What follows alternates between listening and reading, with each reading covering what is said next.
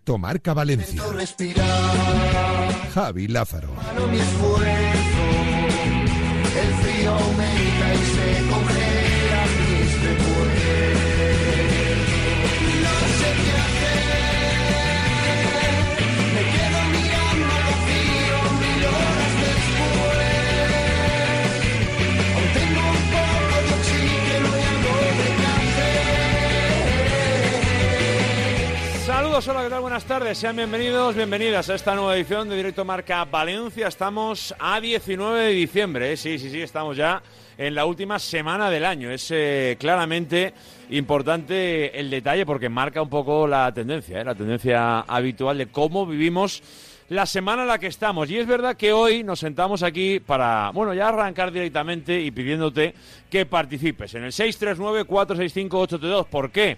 Porque hoy tenemos ante nosotros el último partido del año 2023 del Valencia Club de Fútbol, lo que es lo mismo, la última porra del Casino Firsa Valencia de este año, porque obviamente llegará el 24 y continuaremos con ello, pero hoy ya abrimos el 639-465-832 para pedirte el último resultado de la temporada, el 639-465-832. Así que arrancamos ya, ya lo sabéis, para los más nuevos, ¿eh? Eh, mi porra del Casino Firsa Valencia es y nos dais el resultado de lo que vamos a contarte hoy a partir de las 7 de la tarde en el tiempo del marcador de Radio Marca. ¿Por qué? Porque en Vallecas, el Valencia a las 7, arranca este último duelo y queremos poner en juego de nuevo, como es habitual, esa cena para dos personas en el Casino Filsa Valencia. Lo sabéis que son un par de hamburguesitas con sus bebidas correspondientes y en definitiva una visita al Casino Firsa Valencia que os va a encantar porque además vais a tener la posibilidad de poder cenar a las mil maravillas. Para eso, ya lo sabes, abrimos desde ya el WhatsApp de Radio Marca Valencia en el 639 465 832. Digo que estamos ante esta última semana del año donde ya os quiero invitar, y lo digo claramente, a un programa especial porque sobre todo lo que vamos a hacer es vivirlo con vosotros. Eh, obviamente, si la información deportiva eh, es importante y de calado, pues vamos a atenderla como corresponde. Pero bueno, ya vamos teniendo alguna edad y ya sabemos que bueno está el final de semana con la liga prácticamente sellada a nivel de fútbol, es verdad que con actividad en el baloncesto, muchas disciplinas paran. Nos va a dar seguramente para hacer un programa mucho más distendido, ¿no? Y queremos que sea el viernes, ya os voy avisando, un día muy para el oyente, muy para vosotros, para hablar de lo que os ha parecido el año, para, para sobre todo sacar conclusiones de este 2023 y, y, ver un poquito cómo va a ser el 2024. Vamos a abrir teléfonos, vamos obviamente a escuchar el WhatsApp y os vamos a, a pedir que participéis el próximo viernes. Lo digo para que ya vayáis eh, preparando y sabiendo que os queremos escuchar sobre el deporte, sobre este programa, sobre lo que nos une habitualmente aquí, como es, eh, por ejemplo, la propia terapia que hacemos siempre en el 639-465-832. Bueno, pues ya lo sabéis que este próximo viernes va a ser un programa muy especial con el que, sobre todo, sobre todo, y por eso lo vamos anunciando ya, contamos con vosotros. Y nos gustaría de verdad que participaseis por el teléfono, a través de las llamadas y a través de los mensajes, porque obviamente vamos a quedar con buenos amigos del programa para repasar un poco el año deportivo, claro, eh, va a haber una línea, ¿no? Un poquito que nos vaya llevando desde la 1 hasta las 3 para, para completar el último programa del año. Eh, con protagonistas, pero también, obviamente, con vosotros, ¿eh? que vais es una parte casi más importante que los, que los propios protagonistas. Así que invitados estáis ¿eh? a que el próximo viernes nos acompañéis, por ejemplo, también lo digo, que la fortuna quiere que en el Carpín Dorado toque la lotería de Navidad pues conectaremos con el Carpín Dorado y buscaremos eh, a aquellos a los que les vaya tocando un poco la, fortuna, eh, sea el Carpín Dorado o sea en, otra, por supuesto. Pero en definitiva vamos a vivir la mañana de la manera más animada posible y sobre todo buscando ya ese tiempo de Navidad que nos tiene que unir a todos, también a la familia de Radio Marca Valencia. Pero mientras seguiremos con toda la información, e insisto, eh, que si hay información relevante, por supuesto, claro que vamos a, contártela. Pero dicho esto, tenemos que hablar de muchas cosas hoy.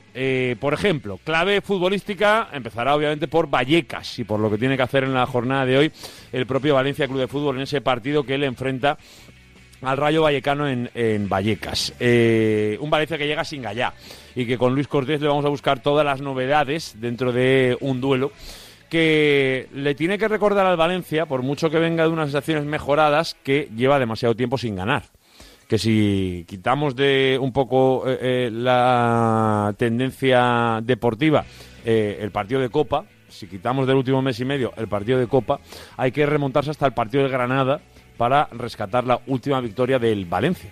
Y esa es la realidad numérica del equipo. Viene del partido ante el Barça, donde pudo ser mejor, eh, claro, eh, también pudo ser peor, pero es verdad que vimos un Valencia algo mejorado respecto a, sobre todo, Getafe y Girona. Y esa es la imagen que hay que dejar atrás. Esa es la obligación que tiene el Valencia hoy en Vallecas ver a un equipo que no sea el de Getafe y que no sea el de Girona, que sea más protagonista, que le mire a los ojos a, en este caso, el Rayo Vallecano y que le pelee el partido. Luego le saldrán mejor o peor las cosas. Ya sabemos Baraja lo que tiene entre manos, la plantilla, etcétera, y bueno, el pensamiento que cada uno tenga del equipo que tiene este año el Valencia. Pero desde luego creo que convenimos todos, y hay un cierto quórum, que imágenes como las de Getafe hay que mejorarlas. Y eso es lo que hoy le pedimos al Valencia Club de Fútbol. Nos hacemos una pregunta que es, ¿con muchos cambios? Y esa pregunta ahora se la vamos a hacer al bueno de Luis Cortés. Como le vamos a preguntar a Noel Rodilla cómo está Valencia Basket, que hoy busca su cuarta victoria consecutiva en Euroliga, o lo que es lo mismo, busca meterse ni más ni menos que entre los ocho mejores de la competición. Eso, evidentemente, ganando hoy frente a Partizan, sería un paso muy, muy grande para poder conseguirlo desde hoy mismo, en una semana que sigue con intensidad. Prácticamente hoy se va a cumplir eh, tercer partido en seis días, pero es que a la vuelta de la esquina hay otro partido de Euroliga. Bueno, de todo ello, le vamos a preguntar al bueno de Noel Rodilla y además le sumaremos otra pregunta que es y el Levante cómo viaja a Zaragoza, porque ha hablado hace un ratito Javi Calleja y tenemos la duda de cómo va a cerrar también este 2023 el Levante Unión Deportiva, en este caso lo hará mañana en la Romareda. Así que hay que preguntarle claramente también al bueno de Noel Rodilla. Pero tendremos tiempo luego, a eso de las dos y cuarto más o menos, de preguntarle a nuestros sabios granotas cómo están viviendo estas últimas semanas o estos últimos días en clave Levante Unión Deportiva. Después de la victoria el pasado fin de semana frente al Huesca y viendo un poquito los problemas económicos también con el asunto Gedesco del que hablamos la pasada semana, etcétera. Bueno, pues de todo ello lo hablaremos hoy con nuestros sabios granotas. Hoy con eh, Mario Lupión, con Ismael Algarre, con Carlos Ayats. Hoy atacaremos también, por supuesto, como nos encanta hacer cada martes para cerrar el programa en nuestro espacio Teica para celebrar, por ejemplo, una victoria in extremis muy importante el último fin de semana de el Valencia femenino con Ana Marcos, con Anita Marcos, que consiguió ese tanto de la victoria y que de verdad, bueno, pues le aleja bastante sobre todo de los puestos de descenso y le deja en una zona bastante más tranquila ¿eh? para las chicas del Valencia Club de Fútbol. Tendremos hoy, insisto, también nuestro espacio Teica. Y muchas más cosas que te vamos a contar desde ahora y hasta las 3, insisto, con la porra del Casino Cirsa Valencia en el 639-465-832. Con Pascual Zamora bueno, el control técnico y publicitario, con Luis Cortés y Noel Rodilla en el trabajo de producción y de redacción. Ya lo sabes que esta es tu casa. Acompáñanos desde ahora y hasta las 3, como siempre En el 98.7 de la frecuencia modulada, también en el 107.0, ya lo sabéis, desde Radio Marca Gandía. Hay que, o puedes seguirnos a través de nuestra app, que es siempre la recomendación más sencilla, a través de nuestra app. ¿eh? Siempre, además, si pones predefinido Valencia, cada vez que te conectes vas a escuchar lo que emitimos, en concreto aquí en el 98.7 de la frecuencia modulada. Así que ya lo sabes, descárgate la app y acompáñanos un día más aquí, desde ahora y hasta las 3, en este programa deportivo valenciano que lleva por nombre Directo Marca Valencia.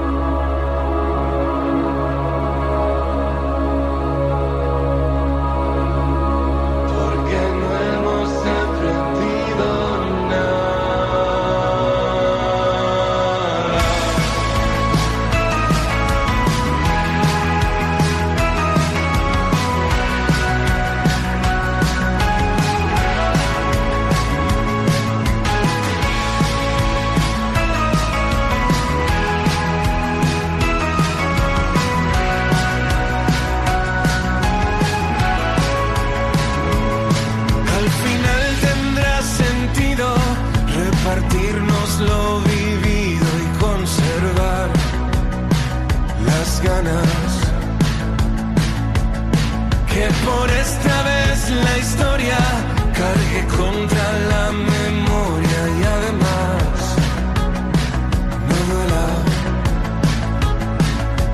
Porque no hemos aprendido nada. Venga, la 1 y 17. Es la 1 y 17 del mediodía y es el momento, por supuesto, de ir con toda la información que nos va dejando el deporte valenciano y además eh, arrancando con la voluntad y las ganas, por supuesto, de escuchar esta tarde la última victoria del Valencia de este año 2023. Venga, 1 y 17. Abrimos, por supuesto, con nuestros colaboradores habituales, donde, por supuesto, está hoy con nosotros Noel Rodilla. Hola, Noel, muy buenas. Hola Javi, ¿qué tal? Muy buenas tardes. Donde vivimos pendientes de otro partido que vamos, que vamos a vivir en la jornada de hoy, como es esa visita del Partizano a la Fonteta. Sí, en busca de la cuarta victoria consecutiva en Euroliga y en busca también, ¿por qué no? Decirlo, si Valencia Basque consigue hoy la victoria, de situarse como posible cuarto clasificado de la máxima competición continental. Ahora mismo Valencia Basket está en esa séptima plaza, en la plaza de esa que da acceso al nuevo playoff para estar entre los ocho mejores de Europa. Y Valencia Basket esperemos contar esta tarde noche, como tú has dicho, a partir de las nueve de la noche, un nuevo verde en la decimoquinta eh, jornada de la Euroliga. Y lo hace eh, Javi con las bajas confirmadas de Oyeley y de Harper que se perderán todo lo que resta de 2023 y esperemos ya volver a verlos junto a sus compañeros sin ningún tipo de problema ya en 2024 semana larga porque este jueves el equipo vuelve a una nueva jornada también de la Euroliga en la Fuente de San Luis ante Virtus de Bolonia y cierra esta semana también en la Fonteta cuarto partido consecutivo ante Granada ya de Liga Andesa. Ni más ni menos, ¿eh? La necesidad ¿eh? de llegar, obviamente, a por una cuarta victoria, si es posible. Y aprovechando, por supuesto, el factor Fonteta. Eso lo tiene claro Mumbrú y sabe de la necesidad de estar apoyados, por supuesto, por los suyos. Y además en semana que donde no hay mucho viaje. Hay que aprovecharlo. Habla Mumbrú. Yo pienso mucho en la temporada, ¿no? Eh, pasamos un momento complicado cuando estuvimos, no, no, no pasábamos por Valencia, ¿no? No, no jugamos en casa, estuvimos fuera y jugamos muchos partidos fuera de casa y ahora nos toca el momento en el que vamos a recibir eh, equipos aquí, ¿no? Entonces tenemos que ponerlo en valor.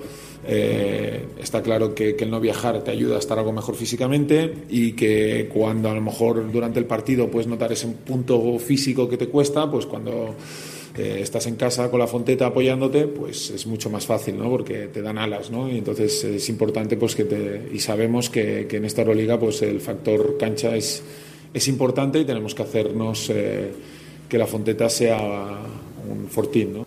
Y además últimamente está funcionando y ese es mérito también del propio Mumbrú, de los jugadores obviamente de la plantilla y por supuesto de todos aquellos que van de la mano del equipo y que no pierden la oportunidad de estar en la fuente de San Luis, por ejemplo, en días como hoy, con un señor partido como es la visita del Partizan de Belgrado.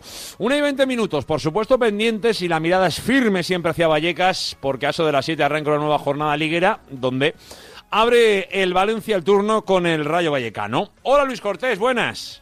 ¿Qué tal? Muy buenas tardes a todos. Porque es un campo de estos que siempre nos parecen complicadillos, ¿eh? Vamos a ser claros, eh, no se le da demasiado bien Vallecas al Valencia, pero no puede ser una excusa, al contrario. Hay que cambiar, yo decía antes, la imagen que ha dejado Valencia en Girona, en Getafe, y Vallecas es un buen sitio para intentar hacerlo. Bueno, si quieres vamos primero con la información, porque el Valencia partió ayer hacia Madrid, ha cambiado en este caso el rumbo, entendiendo que el partido es a las 7, que es más pronto de las 9 de la mañana, y viajó ayer por la tarde-noche rumbo a, a Madrid en AVE, ya está allí, concentrado desde ayer, como digo, para enfrentarse esta tarde al Rayo. No ha ido José Luis Gallá, como ya pues hemos ido contando durante toda la semana y ya confirmamos ayer antes incluso de la rueda de prensa del eh, Pipo Baraja, Andrea Almeida está lesionado, va mejor, va mejor, repito, insisto, si está para después de Navidad, nos podemos dar con un canto en los dientes y eh, el resto de futbolistas, salvo Javi Guerra sancionado, al que le queda un partido por cumplir, está ok. Gabriel Paulista vuelve a una convocatoria después de su partido de sanción. Amalá pues sigue bien, ya que jugó unos minutos en el último partido contra el Barça y el resto del equipo está disponible para el Pipo Baraja. Es más, eso se ve en las convocatorias porque cada vez son menos canteranos los que van, ¿no? Ahora con ficha filial solo ha entrado en la convocatoria Yarek, Hugo González y Pablo Gozálvez. Eh, por lo tanto, cada vez son menos canteranos los que van convocados con el Pipo Baraja. Aún así, son muchos jugadores jóvenes los que están en la primera plantilla y que acaban de ascender del filial tipo Mosquera, Diego López o Fran Pérez. Eh, si me preguntas por un 11 o te lo dejo para más tarde. Te lo voy a pedir luego, así que, que la gente espere, ¿no? Un poquito si quiere Sí, escucharte. pero yo, yo lo que quería comentar es que no estoy de acuerdo contigo, porque estaba escuchando la entradilla, ¿no? Eh, y, y no estoy de acuerdo, porque yo no veo que el Valencia diera una mala imagen contra el Girona y contra el Getafe. Bueno. Sinceramente te lo digo. Yo es que, repito, vi el Girona después del Valencia. El Girona post-Valencia es agárrense a la silla 2-4 en Montjuic, o sea, el campo del Barça, y 3-0 ayer contra el Alavés. Este es el Girona post eh, Valencia. Es decir, el partido de lejos junto al Athletic Club que más le ha costado ganar al Girona es al Valencia. Hombre. Que es más, estuvo a punto de no ganarle, porque marcó al el último suspiro del partido. Claro, entonces, mm, bueno, eh, que no se tuvo ocasiones de gol, eso te lo compro, no se tuvo ocasiones de gol.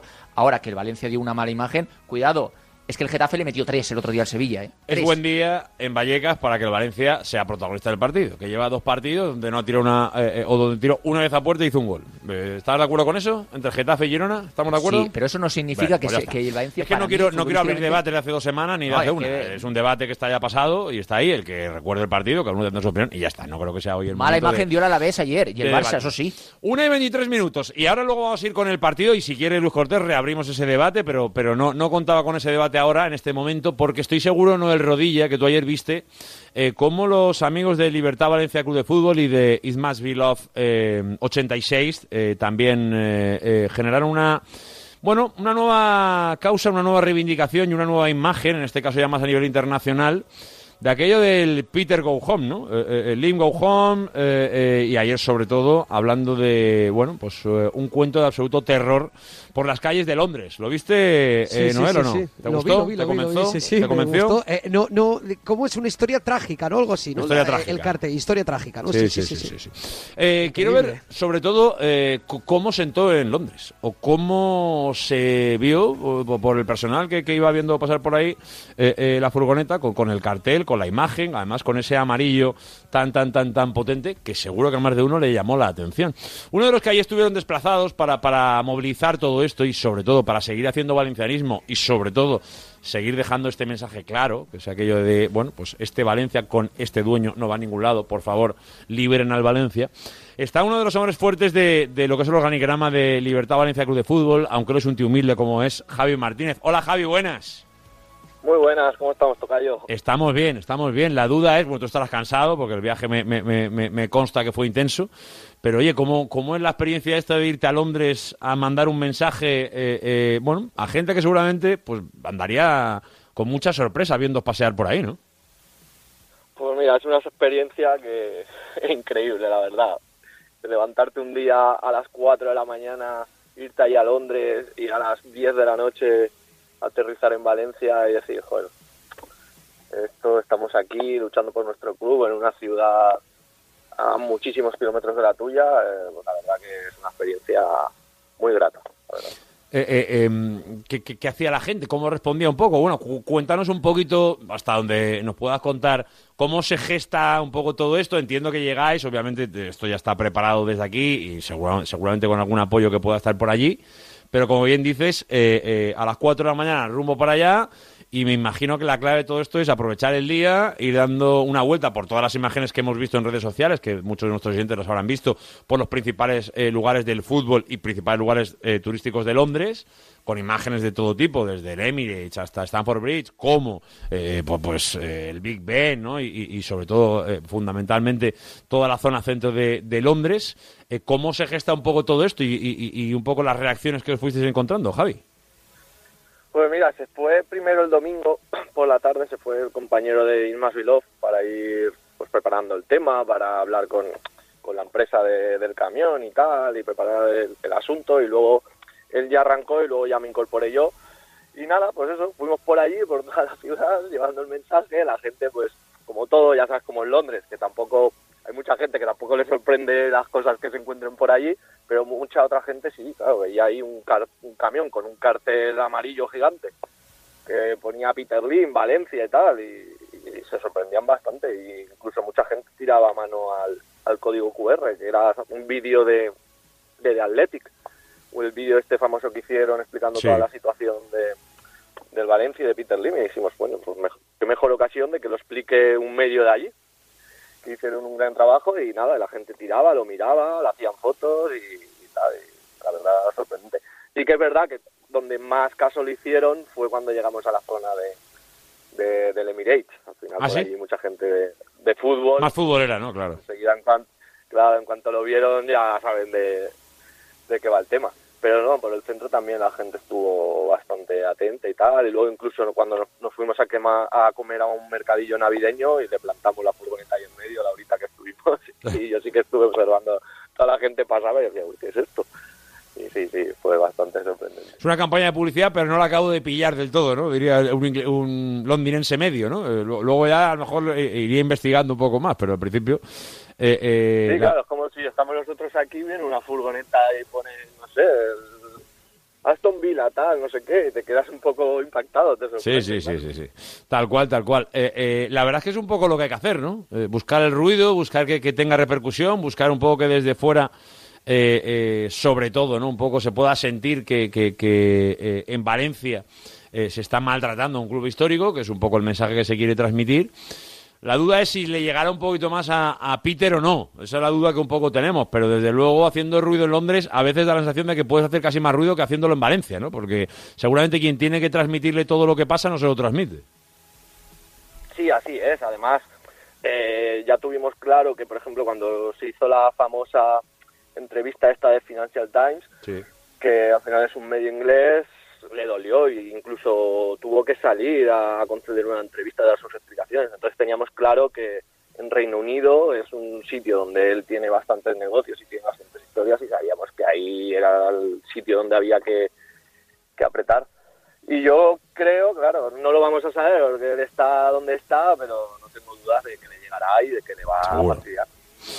Javi, ¿contento? ¿Crees que la repercusión es un poco la que, la que esperabais? ¿Un poco en, esa línea en la que estabais trabajando? Porque imagino que esto es parte de algo que no debe parar, ¿no? Y esto, esto es eh, el, goteo, ¿no? Hasta, hasta que al final se consiga el objetivo. Sí, además esto es la continuación de, de la semana que hemos tenido con, con la Junta, donde dentro creo que estuvo Libertad sobre todo muy bien, luego fuera hicimos una pequeña performance, el sábado también protesta fuera y dentro, y esto era una continuación, esto era la guinda del pastel para acabar el año por todo alto. Y sí, es la línea que tenemos que continuar y ahora descansaremos un poquito ahora con las fiestas y tal, pero enseguida otra vez en marcha seguir haciendo cosas. Pues que nos queda. Estaremos muy atentos, Javi, que no queda otra, ¿eh? que, que seguir, sobre todo no, no, no, no cesar ¿eh? y, y mantener un poco el empeño y, y- y, desde luego saber que esta carrera es de fondo, que no, no, no es corta y que, y que no queda otra. Al final hay que seguir peleando. Por, por algo a lo que uno quiere, eh, tiene que pelear hasta que lo consigue. Esa, esa, esa es la Ah. idea. Así es, así es. Hay que seguir luchando y bueno, eh, energías tenemos para aburrir, así que que, que se prepare. Javi, gracias por el esfuerzo, por las horas, por, por obviamente todo lo que hace Libertad eh, y, y, obviamente el coste que, que todo tiene, también económico, yo sé que decirlo también, y a seguir en la pelea. Eh, enhorabuena por, por seguir eh, promoviendo ideas y, y sobre todo por- promoviendo hechos, que al final es casi lo que se busca. Un abrazo muy grande, Javi, gracias. Nada, y gracias a vosotros, como siempre, por dar repercusión a todo esto y un abrazo muy grande. Cuanto más mejor, claro que sí. Gracias, Javi, un abrazo. Otro, hasta ahora. Hasta ahora, Javi Martínez, eh, como representante de Libertad y sobre todo como alguien que estuvo viendo ayer, eh, aquellos ahí que se acercaban, Noel ahí, eh, buscando el QR, no sé qué, un poco viendo qué es esto de Peter Lim, ¿no? De, del singapurense este, ¿eh? Hombre, todo lo que sea, yo creo que fuera de fuera de Valencia, yo creo que a él le da le da más más terror, ¿eh? Yo creo que Valencia se que- se queda muy pequeña a nivel informativo o a nivel mediático mundial y creo que la presencia de este grupo de valencianistas en Londres, yo creo que le puede hacer muchísimo daño, mucho más daño a, a Peter Lim a nivel personal. Luis Cortés, ¿qué opinión tienes de, de esta iniciativa? Oye, pues es una iniciativa muy chula, la verdad. Eh, lo cierto es que esta currada, para empezar, lleva tiempo, lleva dinero, conlleva originalidad y me parece una iniciativa bastante... Yo no sé si puede afectar a Peter Lim. Yo creo que a Peter Lim todo lo que le puede llegar a afectar son críticas hacia su persona eh, fuera de las eh, fronteras españolas, también a nivel internacional y sobre todo que pueda afectar a sus negocios más allá del Valencia Club de Fútbol. Esto no sé si va a tener tanta repercusión, pero qué duda cabe que el nombre de Peter Lim se esté llevando ya también a otros países donde él tiene empresas y que se vea que está maltratando al Valencia Club de Fútbol siempre es bueno y además, cuando repito, insisto, conlleva un esfuerzo económico, un esfuerzo de tiempo, un viaje, etcétera, significa y sigue significando que el valencianismo está vivo y que va a luchar por todas. En ello está, y yo creo que eso es lo que toca y queríamos acentuarlo. Ayer ya contamos un poquito lo que se había hecho, es verdad que estábamos en un programa de ayer muy intenso, pero hoy con tranquilidad y sobre todo queriendo ver un poco las consecuencias y cómo se había percibido desde allí, eh, así se vivió en Londres este intento, por lo menos esta búsqueda por parte de Libertad y de It Must Be Love eh, de intentar salvar al Valencia o ayudar un poco a que la salida de Peter Lim esté un poquito más cerca. Hay frases que obviamente unidas pueden parecer un poco llamativas, pero es el objetivo final. Sí, lo que se intentó ayer es salvar al Valencia. Alguno dirá, hombre, pues, ¿con, qué fórmulas? Bueno, pues la que se entiende, y yo la comparto, que tiene que ver mucho, mucho, mucho con aquello de que quien está hoy como máximo accionista se sienta cada vez más incómodo y acabe por marcharse. Ese es el trabajo para que el Valencia sea un poquito más libre y ojalá lo sea pronto. Venga, eh, era 1 y 33. Dentro de ya, eh, por- para que entendáis lo rápido que va a ser, vamos a estar con Luis Cortés contando la previa de ese partido ante el Rayo, pero antes, 1 y 33, aprovecho antes de despedir a Noel Rodilla. Noel, en primer lugar, te pregunto por el Levante, que mañana juega frente al Zaragoza. Eh, ¿Cómo está el equipo de Orioles, que sobre todo acumula demasiadas bajas en la retaguardia y ese va a ser su principal problema para cerrar el año? Sí, acumulan las mismas bajas, tan solo hay una modificación porque recupera a Lozano, pero pierde a Adela por sanción, porque mantiene a Bezo, Postigo, Cocho, Andrés García y Iván Romero. Ya hay confirmación, eh, ya hay en este caso convocatoria oficial por parte del club, lo acaba de hacer eh, ahora mismo oficial. Entra Seyes y Carlos Jiménez. Me quiero centrar en estos dos, dos jugadores porque los ha nombrado el propio Calleja, porque ha hablado de una posible variación táctica. No hay que olvidar que es el primer partido en toda la temporada que, con todas las ausencias que tiene el equipo, eh, es la primera vez, insisto, que el Levante solo jugará con un central disponible de la primera plantilla. Habla de una posible variación táctica con, la colocación de, algún lateral, refiriéndose a Capa, o medio centro, refiriéndose a Algovia. Me da la sensación de que apostará más eh, por Algovia en la posición de, de central porque vuelve Lozano y creo que volverá a ser titular. El equipo viajará esta tarde a Zaragoza en autobús, volverá tras el partido y se marchará de vacaciones hasta el próximo 28 de diciembre porque la segunda división ya no regresa hasta el próximo 13 de enero que el Levante vuelve a competición oficial en la Fuente de San Luis. va a tener mucho, pero que mucho tiempo para trabajar. Obviamente sería muy raro ver un partido de segunda división en la Fuente de San Luis, obviamente. Perdón, el- no, no, no el rodilla, hablaré del Ciudad. Habla- hablando de la mejor versión del Levante, ha hablado Calleja esta mañana. Queremos que sea la buena, la de la primera parte, la, la cara más positiva y mantenerlo durante todo el encuentro. Es nuestra, bueno, eh, gran batalla, intentar tener constancia, eh, regularidad durante todo el encuentro y todo ese buen hacer que hemos demostrado en gran parte de la temporada y sobre todo en muchas primeras partes que se consiga ver durante el encuentro entero. A ver si lo hace, ¿eh? en los 90 minutos y sobre todo cuando llegue el 90, el que, en el que pita el colegiado, eh, que además tenga la victoria bajo el brazo. Eso es lo que queremos.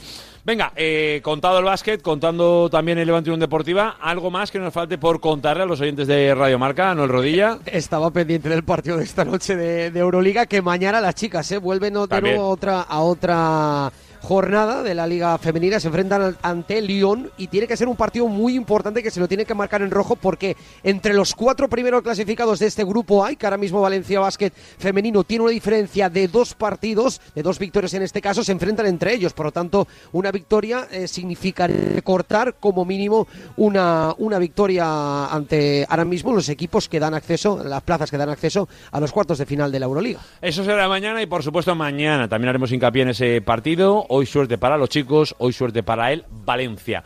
Noel Rodilla, te mando un abrazo muy grande, gracias. Un abrazo, Javi. Venga, 1 y 36, como siempre, la porra del Casino Cirsa Valencia, 639-465-832, siempre en el WhatsApp de Radio Marca Valencia. Venga, escuchamos.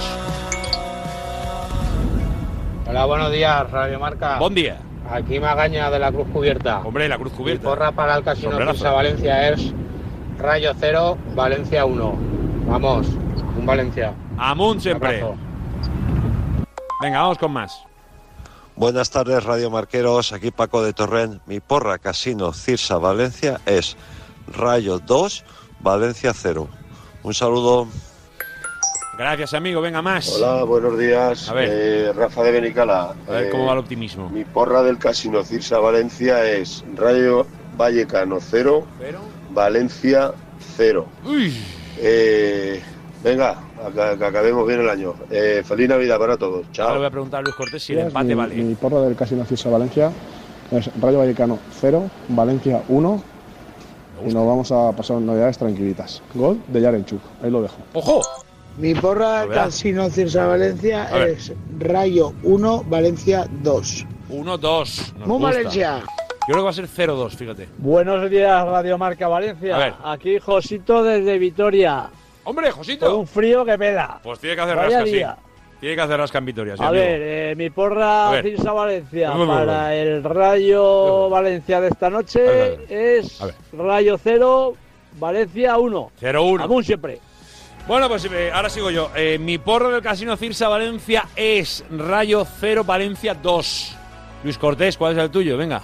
Mi porra del Casino Cirsa Valencia es Rayo 0, Valencia 1.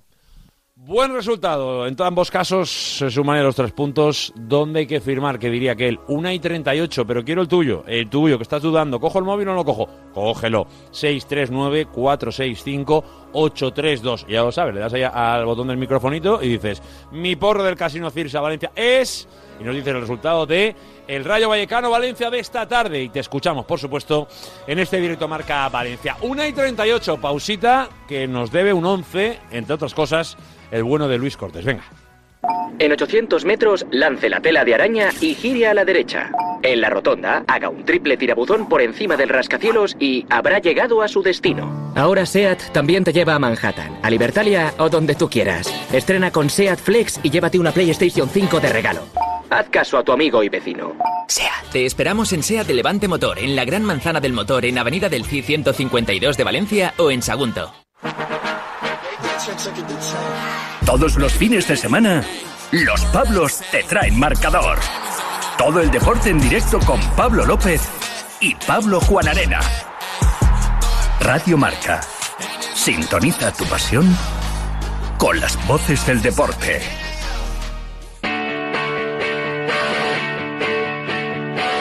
Estás escuchando Directo Marca Valencia con Javi Lázaro.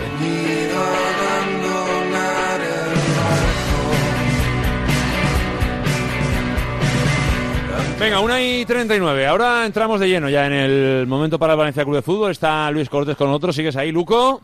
Hombre, Te voy a hacer una pregunta periodística. Llevo discutiendo, o discutiendo no es la palabra, eh, llevo eh, preguntándole a Pascual Zamora y hemos debatido un poco si tú crees que es noticia o no que el nuevo, el nuevo presidente de- del CSD, en definitiva, el representante más fuerte a nivel deportivo, más allá obviamente del ministro de Cultura y Deporte, eh, pero en este caso a nivel nacional, que sea valenciano, ¿para ti te parece que es noticia o no, Luis Cortés? Pues, hombre, por supuesto que es noticia. ¿Cómo no va a ser noticia que el máximo representante del deporte en el país a nivel político sea valenciano? En un Pues- programa valenciano. Pues lo destacamos entonces. Eh, yo Hombre. apostaba por decirlo. Creo, yo, yo, yo creo que el matiz es que luego no sé si va a tener mucha repercusión. Igual, igual que me parece una noticia importante que Bad Bunny lo haya dejado con la hermana de Kim Kardashian. Bueno, También pues lo es. Es otra claro. índole de noticia, pero lo es. Seguramente tendríamos que marcar más claro qué tipo de sección estamos tocando cada vez, pero sí, es verdad que tienen todo relación con el deporte.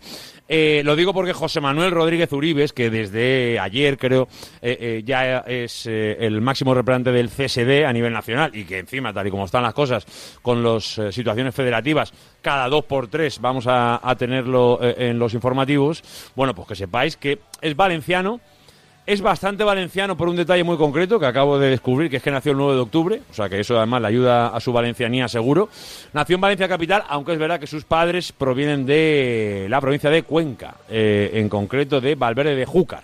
Pero es verdad que es licenciado en Derecho en la Universidad de Valencia. Así que, bueno, por lo menos para que lo tengáis controlado, José Manuel Rodríguez Uribes nació en el año 68, 9 de octubre, en Valencia. Así que el máximo representante del deporte nacional proviene de la ciudad y de la provincia de Valencia. ¿Esto le va a afectar a los nuestros? Pues veremos, pero yo creo que seguramente por, por eso, por eso digo al principio y ya fuera la broma, eh, que seguramente el deporte valenciano no va a cambiar por este detalle, pero bueno, no está de más que Pero, desde pero, luego pero lo bueno, a nivel, es a nivel político más que a nivel liga. Pero bueno, que sí que me, pa- me parece una noticia. Quizá no una noticia. A ver si ahora que va a cerrar el tema del mundial va a dejar a Valencia fuera un valenciano. Sería también bemoles la a mí, cosa. a mí, a mí el, el- el antiguo no me caía mal, ¿eh? O sea, Yo, yo puedo decir que, que trasnoché con él. ¿Ah, Una sí? vez. Con- Ah, sí, bueno, claro, con- claro, claro, y tanto- Claro, y claro, tanto con en el- con el Oliva, en antiguo- Oliva. Claro, claro, en Oliva yo hasta las cinco y media de la mañana estuve Y saliste en la tele y todo. Sí, sí, sí, me acuerdo Salí en la tele y todo, no con él, no con él, pero, pero salí en la tele, sí, sí, sí, o sea, fue una noche, fue una noche que nunca olvidaré. Larga, larga, larga. Venga, eh, la enhorabuena, eh, desde luego, para el eh, nuevo representante del CSD, que desde luego, obviamente, eso siempre es noticia. Venga, nos centramos en la actualidad pura y dura del Valencia, que juega esta tarde a las 7, como decimos, frente al Rayo. Nos ha contado ya por encima los grandes titulares que deja el partido para el Valencia y sobre todo a nivel de convocatoria Luis Cortés.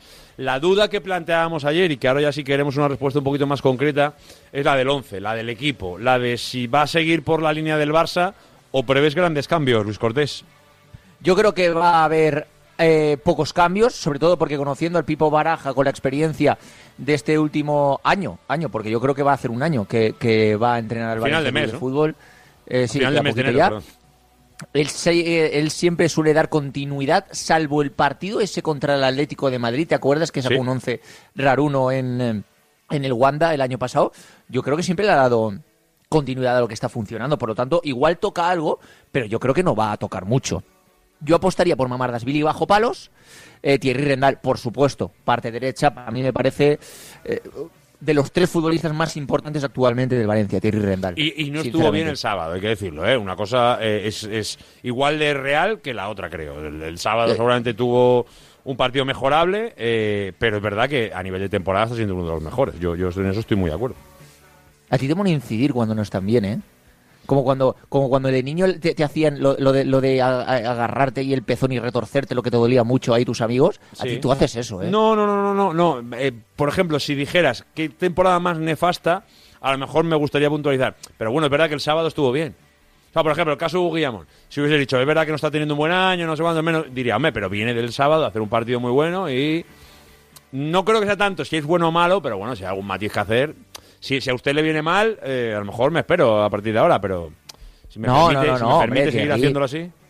Thierry, hombre, Thierry tampoco, tampoco lo tenía fácil el, el pasado fin de semana claro, claro. Con, con los delanteros del Barça, pero, pero bueno, que, que más allá de eso, yo creo que Thierry, de los tres futbolistas más importantes ahora mismo tiene el Valencia, seguro, yo creo que va a repetir con Mosquera y Diacabí, eh, por la misma regla de tres, que cuando Diacabí se lesionó y no volvió siendo titular porque estaba Mosquera muy bien, yo creo que ahora después del partido contra el Barça, Moutcar Diacabí, que para mí estuvo bien, ahora le va a tocar esperar ¿Te a puedo, Gabriel te puedo puntualizar una cosa?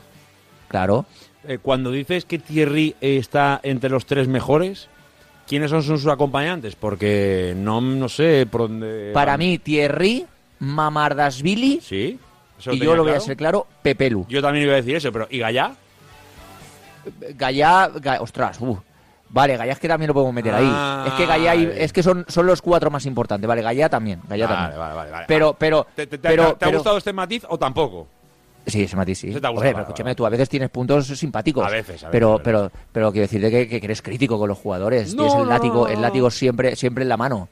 No, para Espero nada, que- y menos con Thierry. espero eh, que el viernes- espero que el viernes no tan quería Thierry, conmigo yo en- veía futbolista en Thierry. Eso, eso está ahí. Es verdad que, hombre, no tenía uno el nivel que tiene ahora, pero, pero que se podía invertir en él, porque me parecía un buen futbolista. No, nunca he sido muy crítico con Thierry, esa, esa es la verdad, pero si el sábado estuvo mal, se puede decir. Podemos evolucionar, perdón, el que nos quedábamos Sí. en día en el equipo, perdón. Diacabí Mosquera, yo creo que va a repetir con eso. Primera posición que tengo dudas, Yarek o Jesús Vázquez. Ahí sí que realmente tengo dudas. ¿A quién va a poner? Yo creo que se va a decantar por Yarek. Yo creo que se va a decantar por Yarek. Yo también, ¿eh? Porque no es la misma situación el Barça que el Rayo Vallecano fuera de casa. Ojo, Jesús Vázquez lo hizo bien contra el Barça, ¿eh? Jesús Vázquez más eh, llegaba sin, sin tener mucho ritmo de competición, después de una situación difícil, la- la- con la que le tocó bailar no era la más guapa ni mucho menos, era Rafinha, que para mí, si está en su prime, es el mejor futbolista del Barça. Por lo tanto, me pareció muy bien el partido de Jesús Vázquez, pero yo creo que va a poner a Yarek, no va a tocar el medio centro, yo creo que van a seguir Pepe, Luyú o Guillamón, yo creo que Diego López va a repetir, yo creo que Fran Pérez va a repetir, Hugo Duro seguro, y en el otro es donde está la mayor duda. Y no te voy a decir Fulquier, yo creo que está entre Sergi Canós y Amalá, y yo creo que se va a decantar por Sergi Canós. Yo creo que va a poner a Sergi Canós a una banda, a Fran Pérez a la otra, y arriba Diego López y Hugo Duro. Creo que Sergi Canós está evolucionando a, mí, evolucionando a mí lo que me dicen correctamente. Poco a poco está mejor. Le tienen fe en Sergi Canós y yo creo que va a utilizar a Sergi Canós en una banda, a Fran Pérez en la otra, arriba Diego López y Hugo Duro y Amalá esperará en el banquillo. No, me sorprende porque, porque eh, obviamente escuchar a Luis Cortés es siempre estar informado y por eso no te puede sorprender. Entonces lo de Canos no me sorprende eh, co- com- como tal. Pero es verdad que si tuviese que analizar esta situación, venimos de un momento de dudas donde el entrenador quiso solventarlas con Fulquier y luego además eh, una de las apuestas del año obviamente es Amalá. Bueno, por de momento Canos eh, le comería la tostada, o por lo menos de momento apuntaría a titular para esta tarde por delante de ellos dos. Eh, diría que ninguna de las tres me podría sorprender, porque creo que tampoco ninguno de los tres eh, es un eh, claro candidato único y por encima de los otros dos para quedarse con el puesto, porque creo que ninguno de los tres se lo ha ganado en- en ese nivel. Pero, pero bueno, ahí está, ahí está, ahí está la, la apuesta de Luis Cortés por Canos, que esta tarde, a eso de las seis, seis menos cuarto, iremos confirmando si, si es la apuesta del entrenador o no. Cualquiera de las tres me sonaría igual de, de correctas casi, pero es verdad que cada uno te da una cosa diferente. Así que la apuesta de Baraja es más ofensiva. Yo creo que, por ejemplo... Es si más me- ofensiva, es más ofensiva con Sergi Canós, pero es más defensiva yo creo que con Yarek. Ahí te Eh, iba a decir. Mira, es que ha sido claro, justo donde yo- quería decir. Di- Digo, digo, me Claro, me, parece muy eh, determinante la apuesta atrás para lo que ponga por delante, exacto. Es, es un once, es un once difícil, ¿eh? el, de, el de hoy contra el Rayo Vallecano. También es que Yarek, en, eh, cuando salió el otro día contra el Barça, estuvo muy bien. Es, decir, es que Yarek te salva un gol. Sí, sí. O sea, el- lo de Rafinha era gol y te lo salva Yarek. No, es que claro, eh, yo creo que pone a Jesús Vázquez porque yo creo que Jesús Vázquez se merece jugar. Jesús Vázquez se merece tener minutos, pero es que Yarek tampoco se merece que lo quiten porque cuando ha estado sin ser lateral zurdo, ha cumplido al 100%. Bueno, veremos qué hace. Yo son las dos posiciones que tengo dudas. La de lateral izquierdo, Yarek o Jesús Vázquez, y luego la de arriba, Sergi Canós o Amalá. Yo creo que finalmente va a poner, va a utilizar a, Sergi Canós y ese será el, el equipo Lázaro. Venga, no, luego lo veremos esta tarde, porque ya queda un ratito. Podríamos hablar casi en esos términos, porque es cuestión de horas para, para incluso que arranque el choque. Enfrente un Rayo Vallecano, que bueno, pues yo creo que hay un como un run run generalizado, como, ay, es que el Rayo no es el del año pasado, es que no es el de Iraola, no es el que... Bueno, pues yo no sé si en Vallecas están muy enfadados o no, pero no creo que deban tener demasiadas razones para estar súper, súper, súper enfadados. Vámonos hasta Vallecas, venga, con nuestros compañeros de Radio Marca en Madrid, nuestro compañero Pablo Villa. Hola Pablo, muy buenas. Hola Lázaro, Luco, ¿cómo estáis? Estamos bien, estamos bien. Eh, te, te hago la primera pregunta eh, conforme la estoy contando. Eh, eh, ¿Está el personal mosca? Eh, ¿Porque ya no suena esto a lo de Iraola o, o es mucho decir? Eh, bueno, Joder. Mosca no, al final el, el rayo y la afición es condescendiente con, eh, con la realidad de su historia, ¿no? Eh, tener 20 puntos a estas alturas de la liga está bien, Lo que pasa es que sí que nos gusta el, el juego del equipo. Francisco tiene un discurso público que yo creo que no se corresponde con lo que pasa luego en el campo. Dice que su equipo es atrevido, que presiona arriba, eh, que llega de forma permanente a campo contrario. Es verdad que el otro día, por ejemplo, en Pamplona tuvo mala suerte porque tuvo opciones para ganar el partido y le ganan en el último segundo. Pero yo creo que el Rayo está mucho más trabajado defensivamente que el de Iraola pero a nivel ofensivo llega bastante menos. Yo creo que le marcó a Francisco ese 0-7 del Atlético en la tercera jornada y a raíz de eso ha ido cambiando y mutando un poquito al equipo a su estilo. Es verdad que, que el Rayo, hombre, no, no, no es el de Iraola. Yo tampoco creo que obviamente tenga esa, esa capacidad, sobre todo para retener el balón, para, para, para ser eh, Mm. muy dominador y todo esto. Yo creo que hablamos de, de otro Rayo. Pero, joder, bueno, eh, nos podemos ir a lo más básico. Eh, eh, eh, al final, tener 20 puntos, estar décimo primero, pues como tú decías, al final Pablo es un poco lo que me imagino que entiende la afición del Rayo, que es lo que, lo que debe hacer. Pero claro, hay veces que hay aficiones que a lo mejor buscan otro tipo de cosas. Y a lo mejor la afición del Rayo se ha acostumbrado a que su equipo de entrada sea valiente y a partir de ahí pues ya llegan los resultados. Pero a lo mejor requiere casi más Sí. un tipo de fútbol antes que el propio resultado. No lo sé, te pregunto. Sí, en Vallecas siempre eh, estamos acostumbrados a este estilo de juego atrevido, pues eh, sin ir más lejos a Paco Gémez, por ejemplo, sin ir mucho más allá en la, en la historia. Pero es que es difícil, eh, Javi, que la afición del Rayo pite a un jugador que vaya en contra de su equipo. Eh, para ponernos en situación, el Rayo tiene 100 años de historia y es que ha estado eh, cuatro, cuatro, cuatro de cinco partes de su historia, solo una quinta parte de su historia en, en primera. Son 20 años en primera división, 20 temporadas y es bastante poco, si obviamente lo comparamos con el, con el Valencia, ¿no? Entonces, eh, el estar ya en primera es un éxito y el ir consiguiendo eh, puntos y estar más o menos en una situación relativamente cómoda es, es positivo para este Rayo. Eh, cuéntanos un poquito las novedades a nivel de lesiones, eh, cómo llega el equipo y cómo va a cerrar este 2023. Eh, pues eh, la baja sensible de Trejo, son siete partidos sin ganar. Es verdad que ha habido muchos eh, encuentros de manera consecutiva contra equipos grandes. Le tocaron un, turmalete importante con la Real Sociedad, con el Girona, con el Barça, con el Madrid y con el Atleti de forma consecutiva. No ganó a ninguno, cosa que con Iraola sí pasó. Eh, el resto están todos disponibles, así que va a ser un once muy parecido al que venimos eh, viendo durante toda la temporada, con eh, Dimitrievski en portería, Bayú y el Pacha Espino como laterales. En el centro de la defensa yo creo que va a mantener a Mumin y a Leyen, Oscar Valentini y Patesis estarían en el centro del campo, Isi y Álvaro García en bandas y Unai López por detrás de Raúl de Tomás, que le ha marcado varios goles al Valencia, pero que este año no, no ha marcado eh, no ha marcado todavía. Vamos a ver qué pasa. Desde luego es un equipo que, que, bueno, ya nos suena mucho. Sabemos que, que- hay futbolistas de estos que te desequilibran, como, como Isi, como Álvaro, como, como el propio Raúl de Tomás, que en general Valencia sabe hacerle daño. Pero bueno, eh, puede Sí. pasar absolutamente de todo. La Yo- verdad es que yo voy a decir más una cosa. equilibrio en la clasificación no puede haber. Yo voy a decir una cosa. El empate le sirve para mí a los dos, porque sumarían 21 puntos y irte a la vacación de Navidad con 21 puntos no está nada mal, porque los enfrentamientos esta jornada son Granada-Sevilla, que se van a matar entre ellos.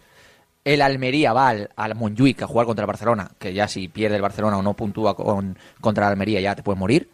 El Villarreal juega contra el Celta de Vigo, que se van a matar entre ellos. El Cádiz recibe a la Real Sociedad, que lo más normal es que palme. El Alavés recibe al Real Madrid, que lo más normal que es que palme. Y luego se enfrentan a otros dos rivales por detrás de Rayo y Valencia, que son Mallorca y Osasuna. Yo creo que el empate, el empate beneficia a los dos. Y cuidado lo que voy a decir ahora.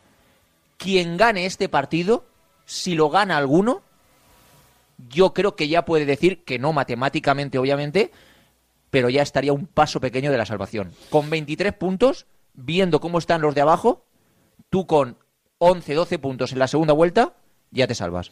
De- desde luego tendría que irte muy mal las cosas, esa es la verdad. ¿eh? Te pones con 23 y ya con 18 partidos disputados, eh, es que te queda... Hoy quien gane está salvado. Eh, claro, es que, es que, te quedarían 20 partidos por delante y veremos, ¿eh? porque verá que luego pueden subir las cifras o no.